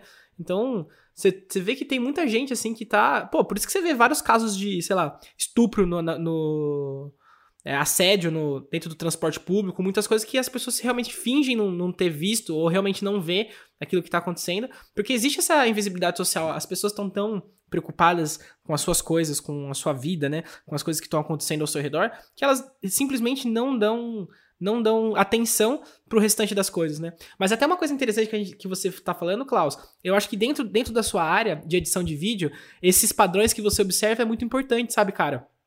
Porque daí quando você tá editando, você consegue enxergar o que, que vai chamar a atenção das pessoas, Exato. sabe? Você olhando os padrões de como as pessoas é, é, se comportam e como que elas é, como a atenção delas é direcionada, quando você for fazer editar um vídeo, você vai conseguir pegar a parte certinha, você vai conseguir trazer com que essa, essa pessoa é, é, tenha atenção naquilo que você- naquele seu vídeo que você tá produzindo, né? Aí outra, né? É aquele negócio, ele meio que inventar essa- essas histórias na cabeça, assim, de o que a pessoa faz, pra onde ela vai, é, como é que é a vida da pessoa, é, faz parte da, da criação, né? Na- nada mais é do que um processo criativo do que você que você tá fazendo de uma pessoa ali, né? Exato, Você cria, você cria um né? personagem e tá criando um. Isso, E, e tá mesmo. fazendo um filme sobre a pessoa sem nem conhecer. Eu só tô usando ela como uma um personagem da história da vida dela sem ela saber e eu sem eu saber da história da vida dela também. Eu tô Exatamente. imaginando um possível nome que talvez ela aparente. Eu, eu literalmente tô julgando a pessoa, sabe? Tipo, Uhum. Tá Só num, que eu não tô um, pré, é, um pré-conceito, né? é um preconceito, é- cara. Tipo, eu não tô julgando assim de forma pejorativa. Eu tô imaginando, cara, o que será que essa pessoa tá fazendo da vida, sabe? Uhum. Por que será que ela tá descendo nesse ponto? Será que ela tá indo pra um escritório de advocacia? Será que ela tá indo pra uma aula de educação física? Será que ela tá indo fazer pilates? Será que ela tá indo fazer uma, sei lá, limpar o quintal da casa de uma amiga dela? Não sei o que, que, ela, tá, o que ela poderia estar fazendo, sabe? Sim. E isso que é da hora. Eu fico criando todas essas vertentes, todas essas possibilidades e alternativas pra. Vamos supor que, cara, eventualmente eu acabe conhecendo essa pessoa, sabe? Porra, é, é bizarro. Eu vou saber o que que ela faz da vida. Eu vou perguntar, mas, cara, o que que você faz da vida? Imagina que louco se eu tô certo, sabe? Se eu acertei o conceito que eu tive dela. Mas é, cara, isso aí pode até te ajudar no seu trabalho, né? No, no fim das contas. É. A arte imita a aproveitando- vida, né? A arte Exato. imita a vida. E a É, vida imita a a arte, né? É. E, e Klaus, pô, aproveitando o gancho aí, como é que funciona mais ou menos o seu processo criativo? Você tem um padrão ou é o que dá meio que na telha ali na hora, dependendo do trabalho? Como é que funciona? Cara, eu vou falar agora bem marqueteiro mesmo, sabe? Eu vou vender meu peixe aqui. Manda Pode aí, vender, cara, fica à solta o vontade. jabá, solta o jabá. Meu processo criativo é mais ou menos o seguinte, eu, eu que nem a gente tava nesse papo, deu pra perceber que eu sou bem observador. Eu gosto de observar, tipo, detalhes, eu gosto de observar as coisas que são mais minuciosas, sabe? Uhum. Eu gosto de olhar bem os detalhinhos, assim, as coisas pequenas que ninguém olha, tipo, por exemplo, eu tô olhando aqui pro, pro módulo de áudio aqui, pra plataforma de áudio que eu tenho aqui do lado, cara, tipo, pra mim eu fico percebendo, tipo, a posição, que tem uns botõezinhos, sabe? Eu gosto bem de perceber o orgânico das coisas. Então, sempre que eu vou fazer um processo criativo, eu vou pelo orgânico. Qual que é o Uhum. meu processo criativo? Eu tenho uma demanda pra fazer. Qual que é o objetivo final dessa demanda? Ah, é esse. Como que eu faço pra chegar nisso? Assim, assim, assim. Eu só sigo esse caminho, entendeu? Tipo, o meu processo criativo, geralmente, por exemplo, eu preciso fazer uma arte lá pra um rolê. Como é que é o nome do rolê? É, pô, vamos lá, galera. Vamos usar a criatividade de vocês aí. Inventa o nome de uma festa aí agora, assim, no papum. Primeira, primeiro nome Ah, de festa que o você Jo- gostaria o de João ouvir que é depois da bom. quarentena. João que Depois é da bom quarentena vai ter uma festa. Acabou a pandemia, acabou o coronavírus, a primeira festa que vai ter. Qual que seria o nome? Russell, Depende, Festival. do- vai depender do, vai depender do, do nome da vacina, né? Boa, Eu acho que vai ser o Vai nome ser da vacina. Coronguinha, Coronguinha Festival. Coronavac Party. É isso, cara. Tipo, qual que seria o objetivo, assim? Eu fazer um flyer que representasse esse nome, Coronavac Party, entendeu? Seria alguma coisa, tipo, da vacina do Covid. Eu- aí, tudo que eu faço é buscar referência. Eu vou escrever lá no Google, vacina do Covid. Vou pegar, sei lá, uma, uma seringa, assim, vou pegar o vírus do Covid, vou pegar, sei lá, um monte de galera de máscara, entendeu? Vou caçar tudo que for referência. Esse é o meu processo criativo. E depois disso, eu faço a blocagem, que a gente chama, né? Que a blocagem é o quê? Você seleciona todos os materiais e literalmente joga um por cima do outro, recorta no mais podre que você conseguir mesmo, só pra você encaixar, saber onde vai cada coisa e vai mexendo. Depois eu vou só fazendo os ajustes, tipo, faço o recorte certo, faço questão de iluminação, questão de cor. Às vezes, para um vídeo, se eu preciso produzir um vídeo, eu sei qual. Eu, preciso- eu primeiro, alguma. Agora só que eu tô começando a fazer isso, antes eu não fazia. Agora eu pego o roteiro, leio o roteiro inteiro do vídeo pra ver o que, que o cara quer falar. Porque sempre que você vai gravar um vídeo, nem, o cara nunca vai seguir o roteiro à risca. Só se ele escrever todas as falas dele do, do vídeo, mas daí vai ser um vídeo que o bruto vai ter duas horas e meia, que é ele parando pra ler, porque é impossível você decorar uma frase num vídeo inteiro, sabe? Então eu geralmente leio o roteiro pra saber quais que foram os bullet points, etc, que o cara usou, pra ver o que, que ele queria falar, pra na hora que eu for editar o vídeo eu conseguir entregar isso com excelência, entendeu? Pro cara conseguir olhar e falar, nossa, que interessante, o que tava no meu roteiro tá sendo representado no vídeo perfeitamente. Então eu sempre busco, tipo, qual que é o meu final? O meu final é esse. Quais são os caminhos que eu conheço pra chegar nesse final? São esses. Que materiais que eu preciso levar comigo nesse caminho? São esses. Esse é o meu processo criativo. Ô, Klaus, e pra, por exemplo, você vai, tá fazendo um vídeo de uns 10 minutos. É, qual que é o, quanto de material bruto vocês usam geralmente? Na média? Nossa, cara, isso não tem como pôr uma média. não É, tem como pôr uma depende média muito, nisso. eu acho, né? Isso depende muito de quem que é a pessoa que tá gravando, depende muito do que que é o assunto, se a pessoa domina o assunto, Se, se é um assunto erro, se não roteirizado. teve. Exato. Por exemplo, eu já cheguei a pegar vídeo que no final deu 10 minutos, mas o bruto tinha 50, sabe? Caraca. É. Às, às vezes a tipo, pessoa é muito prolixa também, né? Exato. Dando muita e, ca- volta, e né? cara, e tudo depende também, porque às vezes você vai, sei lá, você quer gravar 10 minutos, mas você gravou 50 possibilidades desses 10 minutos. Exato. Sim. Então, tipo, a que ficar melhor, a que você quer que você achar que encaixou melhor é o que você vai usar, entende? Então é bem bem complexo nessa parte do É, é, dif- é é mais né? fácil você, tipo, perguntar, "Ah, mas quanto tempo que você demora pra editar um vídeo de bruto que tem uma hora? Também é relativo, sabe? Mas é mais fácil responder isso do que falar qual que é a média do, do, da- do tamanho dos arquivos brutos que vem pra mim, sabe? Tipo, ainda os dois são difíceis de responder, mas falar pra você, ah, é, um vídeo de 10 minutos tem uma hora de bruto. Não, cara, eu conheço gente que o vídeo tem 10 minutos de, de, de editado, beleza, o bruto tem 15 minutos, sabe? É, tem gente que. É, tem, tem quem. E, cara, é o que a gente falou no começo, né? Isso é uma habilidade, né? Não adianta você também acordar num dia e falar assim, nossa, hoje eu vou gravar um vídeo, né? E você vai acertar um vídeo de 10 minutos em 15, né? Sem roteiro, né? Esquece, Tipo- esquece, é, esquece. Você não é, você não são, você não é os, os caras que estão fazendo isso há 10 anos, né? Né? Você não é Então- o Felipe Neto, que tem dois mil roteiros prontos na parede da casa dele. Ele só escolhe qual que ele quer gravar no dia, tá ligado? Nossa senhora. Imagina. Ele. E, e- será que ele tem um- uma roteirização, cara? Ele tem um cara que faz o Tem. roteiro pra Cara, ele? o lance do Felipe Neto é que Os vídeos dele, na verdade, são como se fossem react, se eu não me engano. Eu ouvi, isso- eu vi isso em algum lugar, cara, eu não consigo me lembrar onde. Mas é, ele tem mais ou menos, tipo, uma equipe que faz a roteirização de tudo, faz roteiro, tipo, grava o vídeo, etc. E ele só meio que faz um react por cima do vídeo. Porque, Ah, imagina- cara, imagina como é que deve ser a rotina do Felipe Neto. Porra. Para pra pensar. Felipe Neto, porra, o cara tá em debate, o cara tá em rede social, o cara tá no YouTube, o cara tá em muitas plataformas digitais, o cara tá fazendo comercial pra marca, sabe? Tipo, a rotina desse cara, ele deve ter coisa pra fazer o dia inteiro. Ele deve responder patrocínio de marca, ele deve fazer lançamento de curso, ele deve ter muita coisa na rotina desse cara. Então ele não tem tempo pra ficar tipo, ah, hoje agora eu vou sentar e vou escrever um roteiro. Cara, se ele quiser fazer todas as coisas, ele vai acabar se afogando, entendeu? Então ele precisa de uma equipe pra isso. E deve ter chegado um ponto na vida dele que ele, cara, não deve ter nem mais tempo pra realmente gravar o que tá sendo passado na tela, sabe? Ele tem tempo pra sentar, assistir já o editado e alguém depois vai lá e edita e posta por cima, entendeu? Como... Por isso que grande maioria dos vídeos dele são react de coisa. Ele abre o Twitter lá e reage a uma página, sabe? Sim, Tipo- porque ele, ele pegou, ele pegou essa, essa, esse modelo e falou, não, vou aplicar, vou aplicar nisso, né? É, realmente, é, realmente é difícil. É, o, até uma coisa que eu, eu vi dizer muitas vezes, né? O, você, quando, quando que é a hora de você contratar uma pessoa pra te ajudar, né? É, é, a hora de contratar uma pessoa pra te ajudar é quando contratar for mais barato do que não contratar. Né? Exato. assim, quanto vale a sua hora, né? Acho que assim, quanto vale o seu momento ali, quanto vai pro cara, o Felipe Neto, ele, tá, ele aparecer na, na tela assim, vale, vale muito pra ele, porque ele tem um baita de ads, tem muito patrocínio, essas coisas, então, pra ele, vale a pena ter uma puta equipe pra, por trás da dele ali pra ajudar, né?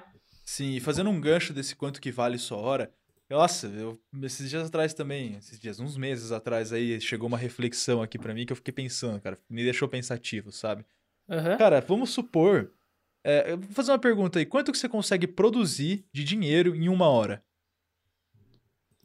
Você já fez esse cálculo? Vocês já, vocês já pararam pra pensar o quanto que vocês conseguem produzir em uma hora de dinheiro? Cara, eu, te, eu Vocês tenho pegarem quanto média... que vocês fazem no mês, quanto que vocês ganham por mês, dividir por 30 e depois por 24 de novo, pra saber quanto que vocês ganham por hora de trabalho? Aham. Vocês já, vocês já É. fizeram essa média? Eu- Não, eu- nunca eu fiz. Eu já, eu já fiz, cara, eu já fiz por hora, mas tipo de projeto novo, né? Por exemplo, ah, vou pegar um projeto novo, vou pegar um freela, assim, né? Aí eu preciso escrever alguma coisa, é, pensar alguma coisa, eu tenho uma- um tempo por hora. Mas, por exemplo, se for um projeto grande, aí eu costumo fechar pelo projeto, eu não fecho por hora, né? Mas se for um projeto pequeno, eu costumo fechar por hora. Mas é realmente, é difícil, né, cara? Porque você não, é, a gente que trabalha com serviço, né? É difícil você, você ter um produto ali, você sabe seu custo fixo, seu custo operacional, você sabe quanto tempo demora para se constituir, você sabe quanto, te- quanto você gasta com a equipe de pesquisa. Mas a gente, como serviço, é mais difícil fazer isso, né? Mas então, pensa diferente. Ao invés de você precificar quanto que você ganha por hora, precifica o quanto que vale a sua hora. Exato. Tipo, pega seu custo de vida mensal e faz esse mesmo cálculo, cara. E, e não é só isso também, né, João? É o tempo que você gastou aprendendo a fazer tudo aquilo que você faz, né? É, cara? isso pra mim é o mais difícil. Isso, isso dentro da, da minha concepção é o mais difícil, de, de pensar assim, cara, quanto tempo. E já gastei tempo. Pra, gastei não, né? Investi muito do meu tempo fazendo isso, né? Então, pra mim, às vezes é até complicado pensar, caraca, quanto que vale esse, essa, esse meu conhecimento, né? Exato. Eu vi um meme motivacional no Facebook. Um dia eu acho muito engraçado esses memes motivacional, sabe? Que você lê o negócio e você fala, nossa, que coisa inspiradora, mas você pensa isso dando risada, sabe? Aham. Então, tinha lá o cara, assim, uma comanda do. De um, tipo uma comanda de um mecânico, assim, que o cara levou o carro pra, pra arrumar. E o cara tava reclamando que ele tinha cobrado mil reais só pra apertar um parafuso. Mas, pô, você só apertou o parafuso no meu carro e arrumou, você vai cobrar mil reais? Aí, tipo, o cara falou, ah, cara, vou apertar o parafuso, eu aperto o parafuso pra você por um real, mas saber qual parafuso apertar, eu cobro 999, entendeu? Exatamente, é. Você ter o, O você cara- ter o conhecimento é outra Exato. coisa, né? Você, te- você cobra pelo seu conhecimento. Você cobra, se você faz o negócio rápido, você tá cobrando justamente porque você aprendeu o suficiente pra conseguir fazer o negócio rápido. Fazer isso rápido, é, com certeza. Exato. com certeza. E as pessoas muitas vezes não dão valor, né, cara, nisso. Nunca, nunca. Né? Porque não é físico, porque não é palpável o negócio, né? As pessoas não dão valor. Nossa, como assim você vai me cobrar tanto pra fazer tal coisa? É, cara, é isso aí, velho. É, é- o valor é esse. Uma coisa que acontecia muito comigo era a galera vir querer precificar meus trabalhos. Nossa, isso me deixava maluco antigamente. Hoje em dia eu já nem ligo mais. Hoje em dia eu já aprendi a não, a não sintonizar com essas coisas, cara. Já não tenho mais saco pra isso, não quero. Eu simplesmente passo o preço. A pessoa geralmente já vem perguntando o preço agora também. Os clientes mudaram conforme você muda um pouco o seu trabalho também. Mas uma coisa que acontecia muito, principalmente na época que eu fazia flyer de festa, cara. Principalmente. A molecada que queria fazer festa, eles queriam uns trabalhos mais baratos. Aí eles vinham pra mim e falavam, cara, você consegue fazer um flyer de festa pra mim? Eu falava, consigo, mas eu vou te cobrar, sei lá, 250 reais. Ele, ô louco, mano, não dá pra cobrar, sei lá, 100 conto. Eu falei, mano, se eu der 100 reais na sua mão, tipo, você consegue aprender e fazer um igual que eu vou fazer? Não. Então, pô, não dá preço num bagulho que você não sabe fazer, entendeu? Fica meio esperto nessa situação. Não fica dando preço em coisa que você realmente não sabe fazer. Se você tá contratando alguém é porque você não sabe. Se você não gostou do meu preço, não tem. Não existe só o Klaus de editor no mundo, Klaus de designer. Deve ter alguém que vai fazer por 100 reais, entendeu? Mas. Tem sempre aquele sobrinho que manja, né? Sempre tem o sobrinho que manja, cara. Sempre tem o sobrinho que manja. Interessante que na minha família eu fui esse sobrinho, entendeu? Isso foi engraçado. A minha família Você foi o sobrinho, né, do, do é? computador, né? Você é. falou, não, o Klaus sabe mexer no computador, ele vai, ele vai, ele vai formatar a sua máquina aí. É, em casa sempre foi isso. Teve um dia que meu tio veio de Santa Catarina, nossa, essa situação também foi muito boa. Meu tio veio de Santa Catarina, aí foi ele que me deu meu, meu primeiro computador da Positivo, né? Meu primeiro computador de gabinete preto, assim, sabe? Quando eu saí do gabinete branco mesmo. Aí eu achava zica demais. Tinha um monitorzão, assim, o monitor tinha 19 polegadas, eu achava gigante o monitor, sabe? Tipo, nossa senhora esse aqui é o monitor da minha vida, esse PC é zica, não sei o quê. E, pô, era uma bosta o computador, sabe? Era uma bosta. Só que já era melhor do que eu tinha, então eu já me contentava, já conseguia fazer umas coisas no Photoshop melhor do que antes. Já conseguia editar um vídeo no, sei lá, fazer um 3D renderizando mais rápido do que antes. Então para mim foi um puta avanço, ele me deu esse computador, sabe? E eu fiquei felizão. Aí ele chegou para mim, deu o computador e falou assim: "Mas eu queria que você formatasse meu notebook também". Cara, nessa hora eu comecei a dar risada. Eu comecei a dar risada. Eu falei, tipo, beleza, obrigado pelo computador. Eu sei que eu vou ter que formatar esse computador também, né? Eu sei formatar um computador. E, obviamente, agora eu vou ter que formatar seu notebook. E, tipo, meu tio ele podia ter chamado tantas outras pessoas para fazer isso, e ele veio me procurar. Ele trouxe o PC de Santa Catarina pra cá e pediu pra formatar, entendeu? Tipo, ele veio ver minha família assim, aproveitou o embalo e falou: ah, vou formatar o PC com o Klaus. Porque ele sabe formatar e não vai me cobrar, entendeu? Tipo. Isso é valorizar quem você ama, né, cara? É a pessoa que tá próxima de você, né? Exato. É, eu queria, eu queria saber de você também, Klaus, a parte do. Quando vem aquele bloqueio, aquele bloqueio criativo, como é que funciona o negócio? Nossa, a parte do bloqueio criativo, eu sou mais tendencioso pro ócio criativo quando isso acontece, sabe? Uhum. O ócio criativo funciona Nossa, cara, como? Vou dar uma explicada eu, breve. Eu sou muito assim. Também. Quando eu tô fazendo alguma coisa que é para mim, assim, bloqueio é, nossa, gigantesco, cara. Então, é nesse momento que você tem que procurar o ócio criativo, que a gente chama, cara. O ócio criativo, assim, é, talvez vocês saibam o que é o termo, mas eu vou dar uma explicada aí que se tiver alguém ouvindo que não saiba, já vai entender. O ócio criativo funciona como? A criatividade, ela vem geralmente quando o seu cérebro está em, em, tranquilidade, sabe? Por isso, por isso que você trabalha com alguma coisa que é tranquila, você sempre vai ter ideia, você sempre vai ter coisa. Mas é o que acontece. Quando você está muito empolgado, muito eufórico com alguma coisa, você está sempre cheio de ideias. Mas essas ideias, elas acabam rapidinho, entendeu? Elas acabam assim, tipo, rapidíssimo. E o ócio criativo é o quê? É o fato de, sei lá, eu, uh, como que eu me sinto relaxado num momento de estresse que eu não tô conseguindo pensar nada? Ah, vou jogar um videogame, vou sair caminhar, vou é, tomar um açaí, vou, sei lá, ver um, um amigo, uma amiga, sei lá, fazer alguma coisa, entendeu? O ócio criativo é você dar um descanso pro seu cérebro, parar de ficar tentando raciocinar a mesma coisa que você não tá conseguindo raciocinar, ele aliviar, ele pensar em coisas mais leves, para hora que você voltar a pensar nisso, você voltar com o cérebro arejado. Entendeu? Eu sou 100% a favor disso. Quando eu vejo que eu não tô tendo ideia com nada, eu, assim, se eu passo. Eu, eu, tenho uma política. Quando eu vou fazer algum trabalho, alguma coisa, se eu passo mais de 5 minutos tentando escolher alguma foto, alguma coisa, eu mudo o tema. Que nem eu tenho aquele meu Instagram de manipulação de imagens aí, que eu vou falar no final do podcast, obviamente, pra fazer um merchan, né? eu tenho um Instagram de claro. manipulação de imagem no Photoshop. Nossa, quantas manipulações não foram postadas ou foram paradas no meio pelo simples fato de eu não conseguir, tipo, dar avanço naquilo ali. E por eu estar perdendo muito tempo nisso, eu simplesmente mudo o tema e em 15 minutos eu tenho uma manipulação foda pronta na minha, na minha frente, assim, entendeu? O lance é a hora que você chega no bloqueio, você vê que você, puta, passou mais de 5 minutos que você tá tentando passar daquilo ali, mano. Muda a vertente, cara. Vai fazer outra coisa, não fica perdendo tempo. Você já vai perceber que passou de 5 minutos, cara, você só vai se estressar porque você vai ter perdido mais de 10 minutos fazendo uma coisa e você sabe que em 10 minutos você consegue fazer muita coisa num Photoshop, entendeu? Ou num programa de edição em geral, assim. Não, exato, exato. Eu, eu quando eu tô escrevendo, cara, eu eu falo que é, é me... por exemplo, ah, vou demorar meia hora para fazer um texto. É mais ou menos assim. Eu sei mais ou menos o, o tempo que demora, né? É 20 minutos olhando pro papel em branco assim. E o resto é escrevendo, né? Porque até, até você conseguir chegar às, às 10 e tudo mais, mas uma coisa que você falou que eu também aprendi a fazer. Eu não tô conseguindo fazer, eu fiz assim uma frase. Uma frase. Aí eu escrevi aquela frase. Eu não consegui ter mais ideia para fazer, cara. Eu abaixo, falo assim, beleza, amanhã eu faço. E vou para outra coisa, vou dar uma volta, porque eu tenho certeza que na, no, no, outro dia, quando eu for tentar, quando eu for tentar fazer, vai estar tá muito mais fácil, cara, porque parece que a, a ideia é clareia, sabe? Parece que você dorme com aquilo, Sim. você acorda no outro dia e fala assim, caraca, como que eu não pensei nisso? Não, vou escrever desse jeito aqui então, ou, ou vou desenhar desse jeito aqui. Pô, desse, eu acho que dessa forma vai ficar legal, né? Cara, é bem isso mesmo. Exatamente isso que você falou. É, minha cabeça funciona muito bem pra, tipo, quando alguém vem me pedir uma opinião. Tipo, sei lá, eu tenho um amigo meu, o Gui, inclusive abração pro Gui aí. ele, ele é designer também, e aí ele sempre, quando ele tá fazendo um trabalho, um logo, um flyer, alguma coisa, ele vem, ele vem pedir opinião para mim. Tipo, ah, o que, que você acha?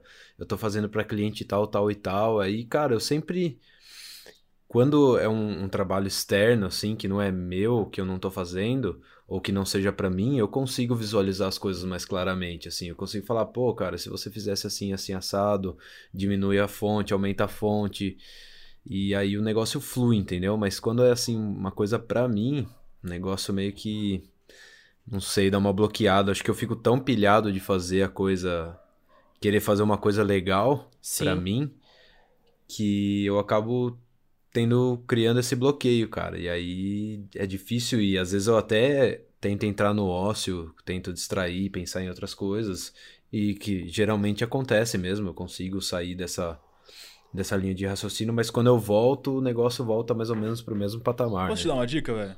Claro. Vou dar uma dica pra você, Victor. A dica é a seguinte, cara.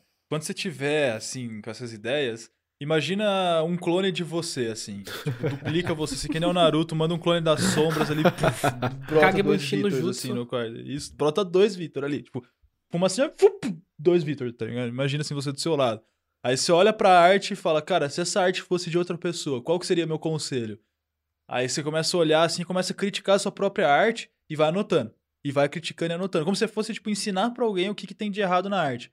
Seja crítico. Olha assim, tipo, minimiza eh, o negócio, sai, dá uma voltinha no quarteirão, volta, olha pra arte e fala: tá bom, essa arte aqui, sei lá, é uma arte do Klaus. O que, que eu teria a falar para melhorar o trabalho do Klaus?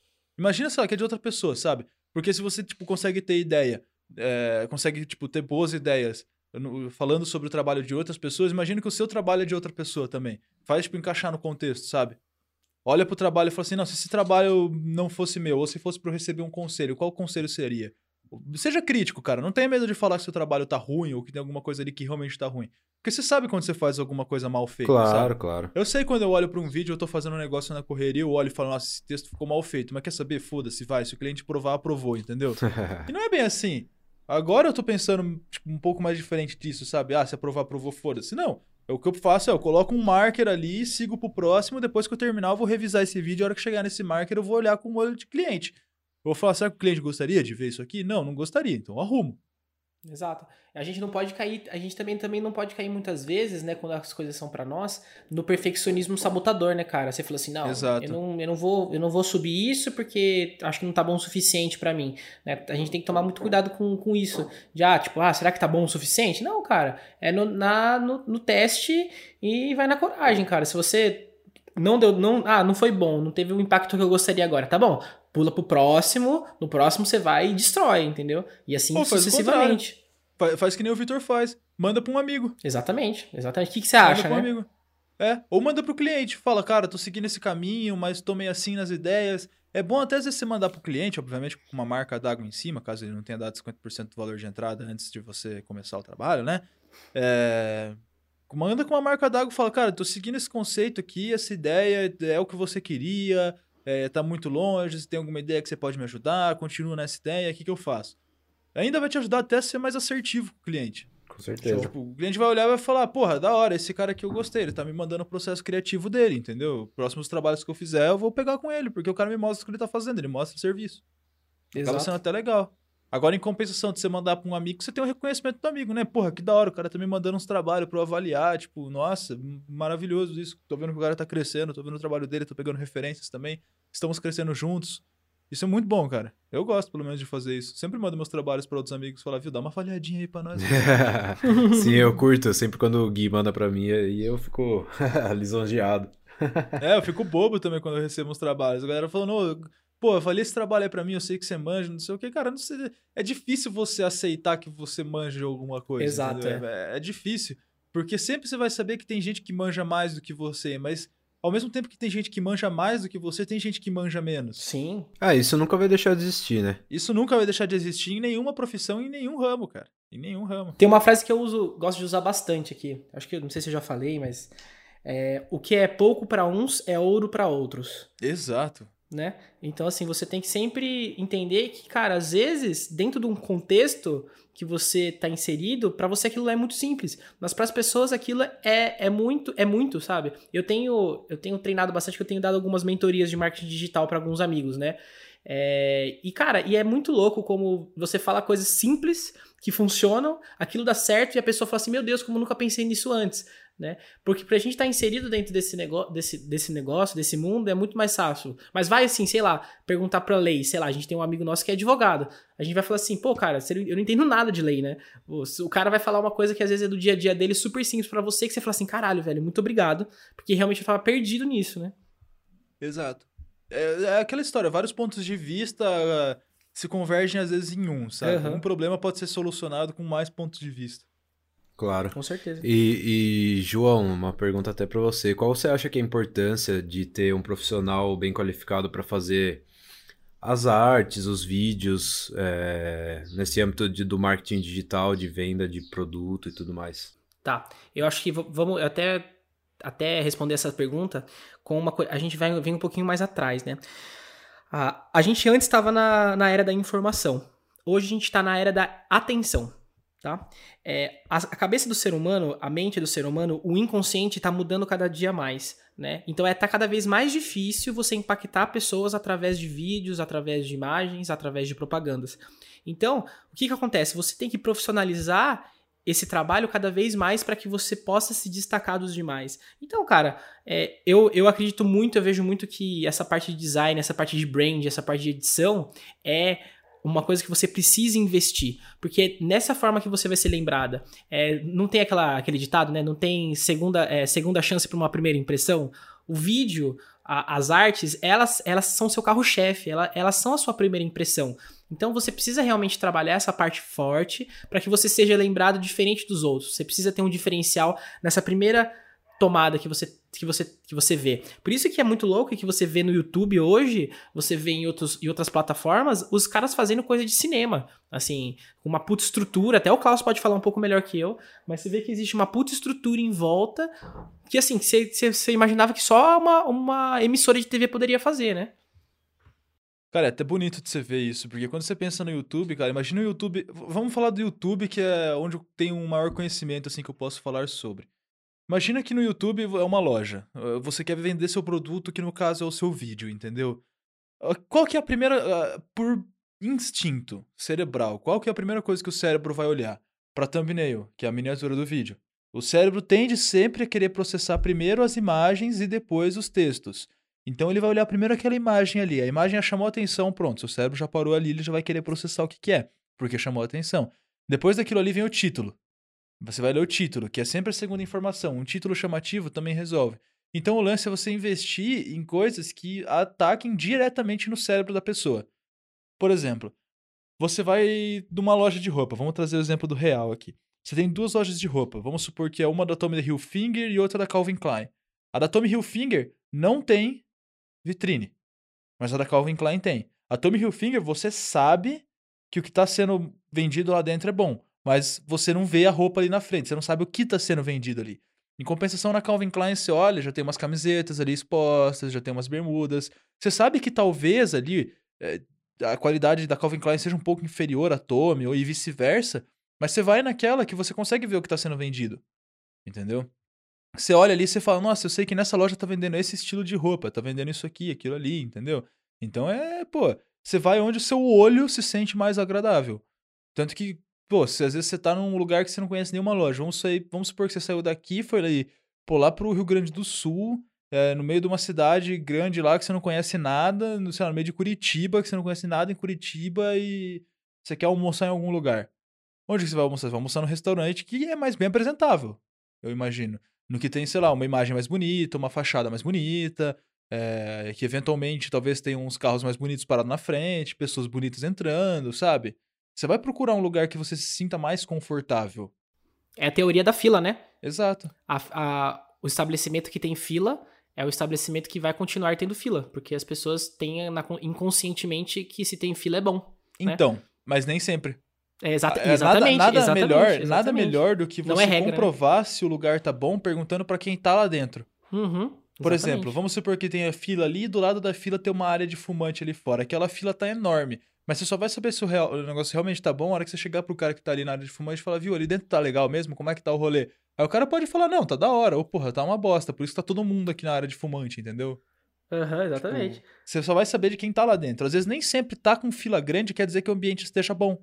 Sim. Por isso que Entendeu? quando você tem, você tem um, você tem uma você tem um, um negócio de informação, de infoprodutos, ou se você tem um negócio físico mesmo, você tem que perguntar para os seus clientes, né, como que tá a satisfação deles, né? Não adianta você perguntar para as pessoas que nunca compraram de você. Você tem que entender internamente o que, que é necessário ser feito para que elas- essas coisas melhorem, né? Então é, é, um, é um processo aqui até bem interessante. É bem interessante, eu vejo que tem muita gente que tem medo de fazer esse processo, sabia? É bobagem, né? Pura bobagem. Pura bobagem. Ô, Cláudio, deixa eu te perguntar uma coisa. Vamos, vamos, vamos fazer um, um exercício aqui pra gente, pra gente finalizar também. É, Hoje, né? por vamos, vamos falar assim: se você tivesse que dar um conselho pra uma pessoa que tá começando agora, que nem você começou, é, o que, que seria? Qual que seria o seu maior conselho de quem já aprendeu, já viveu esse- esses, esses momentos? Um conselho assim, tipo, bem na metáfora mesmo, conselho assim. Cara, o que, que você, um o que você quiser tipo, falar? O que, e- o que que você acha que você gostaria de ter ouvido quando você, tiver, você tinha começado e você não ouviu e teria sido muito importante pra você? Nossa, essa é prof- profunda, profundo, você né, cara? tá maluco, Profundo. cara. Isso daí, nossa, acho que nem Sócrates responderia. Eu acho que não Mas só isso lá. também, mas pode dar uma dica pra galera que tá querendo começar, principalmente na, na área de edição de vídeo, design e tudo mais. É, dá um atalho, entendeu? Dá uma dica, um atalho para que de erros que você cometeu que você talvez não, tive, não, não cometeria agora com a cabeça de hoje, já trabalhando com Olha, isso. eu vou, eu vou dar alguma série de dicas e alguns conselhos meio generalizados aí. Vamos lá. Eu vou falar o que eu gostaria que eu tivesse ouvido e feito quando eu tava começando. Eu acho que talvez assim, com certeza eu teria tomado outros rumos da minha vida se eu tivesse feito isso, mas não tô falando que o fato de eu não ter feito me prejudicou, entendeu? Nada. Eu, eu tô onde eu tô hoje justamente porque eu vivi tudo que eu tive no meu passado. Vivi realmente tudo que eu passei. Uma coisa que eu queria ter ouvido muito é assim: sempre procurar se especializar. Você não precisa ser o melhor no que você faz, mas tenta ser, fazer com excelência. Sabe? Entregar um negócio bem feito pra pelo menos a galera poder olhar e falar: cara, eu não gosto do que ele faz, mas ele não faz mal feito, sabe? Essa é Uhum. uma coisa assim que eu acho que é é primordial é a excelência no trabalho. É porque, principalmente se você, se você for trabalhar com essa questão de arte, é, muitas pessoas procuram essa questão de arte em busca de ter nomes renomados. Obviamente que as pessoas gostam de fazer arte, etc. Mas eu vejo muita gente que quer fazer arte que busca, assim, ser reconhecido na arte, sabe? Olhar e ser referência daquilo ali que ela faz. Então, você ser referência, você tem que fazer um negócio com excelência. Outro conselho também é sempre procurar conhecer gente nova dessa área. Sempre, sempre, sempre. Vai em conferência, é, vai atrás de gente que faz, não tenha medo de mandar e-mail, mandar direct no Instagram, pensando que não vai responder. Cara, só manda. Se não responder, a pessoa não vai nem ler sua mensagem, sabe? Tipo, não é vergonha que você tá passando. Você tá tentando um contato com uma pessoa, você tá tentando conhecer pessoas novas. Eu tenho certeza que se, pô, em todas as BGS que eu fui na minha vida, ao invés de eu ter ficado em stands de videogame, eu tivesse procurado os produtores mesmo e perguntado o que, que eles fizeram, o que, que eles precisavam, o que, que eles sentiam que tinha um defeito ali, uma deficiência no mercado e que talvez eu pudesse ajudar a solucionar, com certeza eu teria, tipo, me engrandecido antes de eu chegar nesse, nesse, nessa ideia que eu tô hoje em dia de pensar isso e querer passar isso para outras pessoas. Porque Show. que nem o Warren Buffett fala, você se apoia. Eu só cheguei onde eu cheguei porque eu me apoiei sobre ombros gigantes. Quanto antes você procurar pessoas grandes, pra você pedir conselhos, pedir dicas, é, perguntar o que, que elas erraram e etc., antes você chega. Assim, obviamente, você não vai sair por aí pagando o patrocínio da galera, entendeu? Falando, não, eu pago pra você fazer uma mentoria pra mim. É bom, é bom, mas você vai É bom, gastar né? um puta dinheiro e se você ficar gastando só com pessoa famosa, às vezes você não vai gastar com quem realmente vai te agregar alguma coisa, entendeu? Porque não Sim, é às porque vezes o no cara é começo nem famoso. precisa, né, cara? Exato. Às vezes, às vezes você, pode, você pode só pedir um conselho. Paga uma mentoria, eu acho super legal pagar uma mentoria, mas paga Eu uma mentoria quando você top. estiver num nível legal, né, cara? Sim, primeiro, é, primeiro mentoria. se dedica, procura, procura tutorial e, e- e força aí, cara. O YouTube tem conteúdo de graça pra todo mundo, cara. O que você Porra, pesquisar demais. no YouTube você acha. Se você Uhum. pesquisar lá no YouTube, porra, como é que eu faço pra decorar o Vademecum, que é o, o- a Bíblia do Direito? Você acha. Você acha dicas e etc. de como que você pode memorizar melhor as leis, ou como você pode criar é, gatilhos mentais pra lembrar das leis quando você precisa, sabe? É, sempre tem, cara. O conteúdo tá de graça na internet. Eu penso que, eu penso que assim, só não aprende quem não quer ou não tem acesso. Entendeu? Exatamente. O conteúdo tá de graça. A Udemy tem cursos de, pô, 300 reais aí por 27,90, sabe? Um curso muito top, avaliado em 5 estrelas, com mais de 100 horas de conteúdo que você pode estudar. E, cara, é, é tudo questão, acho que, de você ir atrás e realmente querer. Quem, que a fé, falam que a fé move montanhas, mas na verdade a persistência move montanhas, sabe? Contra a resistência não tem força que aguente, cara. Num cabo de guerra você pode colocar o cara mais forte do mundo de um lado e outra galera segurando do outro lado. Uma hora o cara forte vai cansar e vai desistir. A galera com resistência só vai continuar o trabalho porque o cara forte desistiu, sabe? Exato. Sim. Então persista, tipo, não desiste por qualquer coisinha, não desiste porque tem alguém zoando o seu trabalho. Se você tem fé, se você tem a fé inabalável que vai dar certo, vai dar certo. Sim, Na verdade, já deu certo, só ainda não faz parte da sua realidade presente, entendeu? É isso aí. É isso Uau, aí. Persistência, disciplina e, E foco. valo- e, e foco. E valorizem o trabalho do designer, editor e da galera que presta E serviço. não deem calote favor. nessa galera. não, Não deem calote. calote, pô. Eu já, eu já, galera eu já vi- nenhuma, na real, né? É, eu já vi design, eu já vi design trocar o banner de site do cara, falou assim, esse, esse, essa empresa não pagou o cara da, do site, o banner assim, principal. Eu já vi isso acontecer também. É, já vi o- prints, né? Não que eu entrei num site e vi. Ô, ô Klaus, e cara, se alguém quiser te procurar, e se alguém quiser pedir dicas, e que se alguém quiser te contratar, por onde que essas pessoas te encontram? Mas podem me- encontrar pelo Instagram, arroba Klaus Ruschel. Possivelmente vai estar aí na descrição do podcast também, então eu recomendo que vocês cliquem, porque é um nome um pouco difícil de escrever. E tem minha página também, que vocês podem me encontrar, que é um pouquinho mais fácil, que é o arroba KL4 underline 3D, que é onde eu posto meus trabalhos de Photoshop. Tá um pouquinho parado lá, mas eu sempre olho as notificações da página, olho os directs. Vou voltar a postar uns stories aí mais pra frente também, mas agora a gente tá deixando ela um pouquinho de lado. Mas tô online lá também, quem precisar pode mandar mensagem, fique à vontade. A gente responde na medida do possível.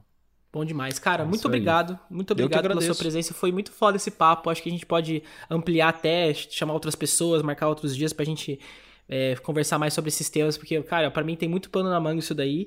E obrigado você que tá ouvindo. Acho que, cara, a gente faz isso por vocês. A gente tá, tá aqui batendo esse papo por vocês. E continue ouvindo, manda pro seu, pro seu tio, pro seu amigo, papagaio. Eu acho que sempre tem alguém que quer compartilhar pra gente. E a gente tá sempre buscando melhorar. Manda também seu feedback, que pra gente é muito importante. E é isso. Valeu Klaus, demais. brigadão, velho. Eu que agradeço essa oportunidade Obrigadão, aí. Foi um prazer enorme trocar esse papo com vocês. Espero que muitas outras pessoas possam desfrutar disso. E eventualmente eu e mais um ou outro papo, porque eu gostei desse negócio, cara. Achei legal esse podcast, assim. Com certeza, cara. É, E a gente desfrutou, não desfrutou? Eu curti a Nossa, conversa. Com certeza, eu achei Então- top demais. é isso. Valeu. Abração Valeu, aí. pessoal. Valeu, gente. Abraço. Até mais, gente.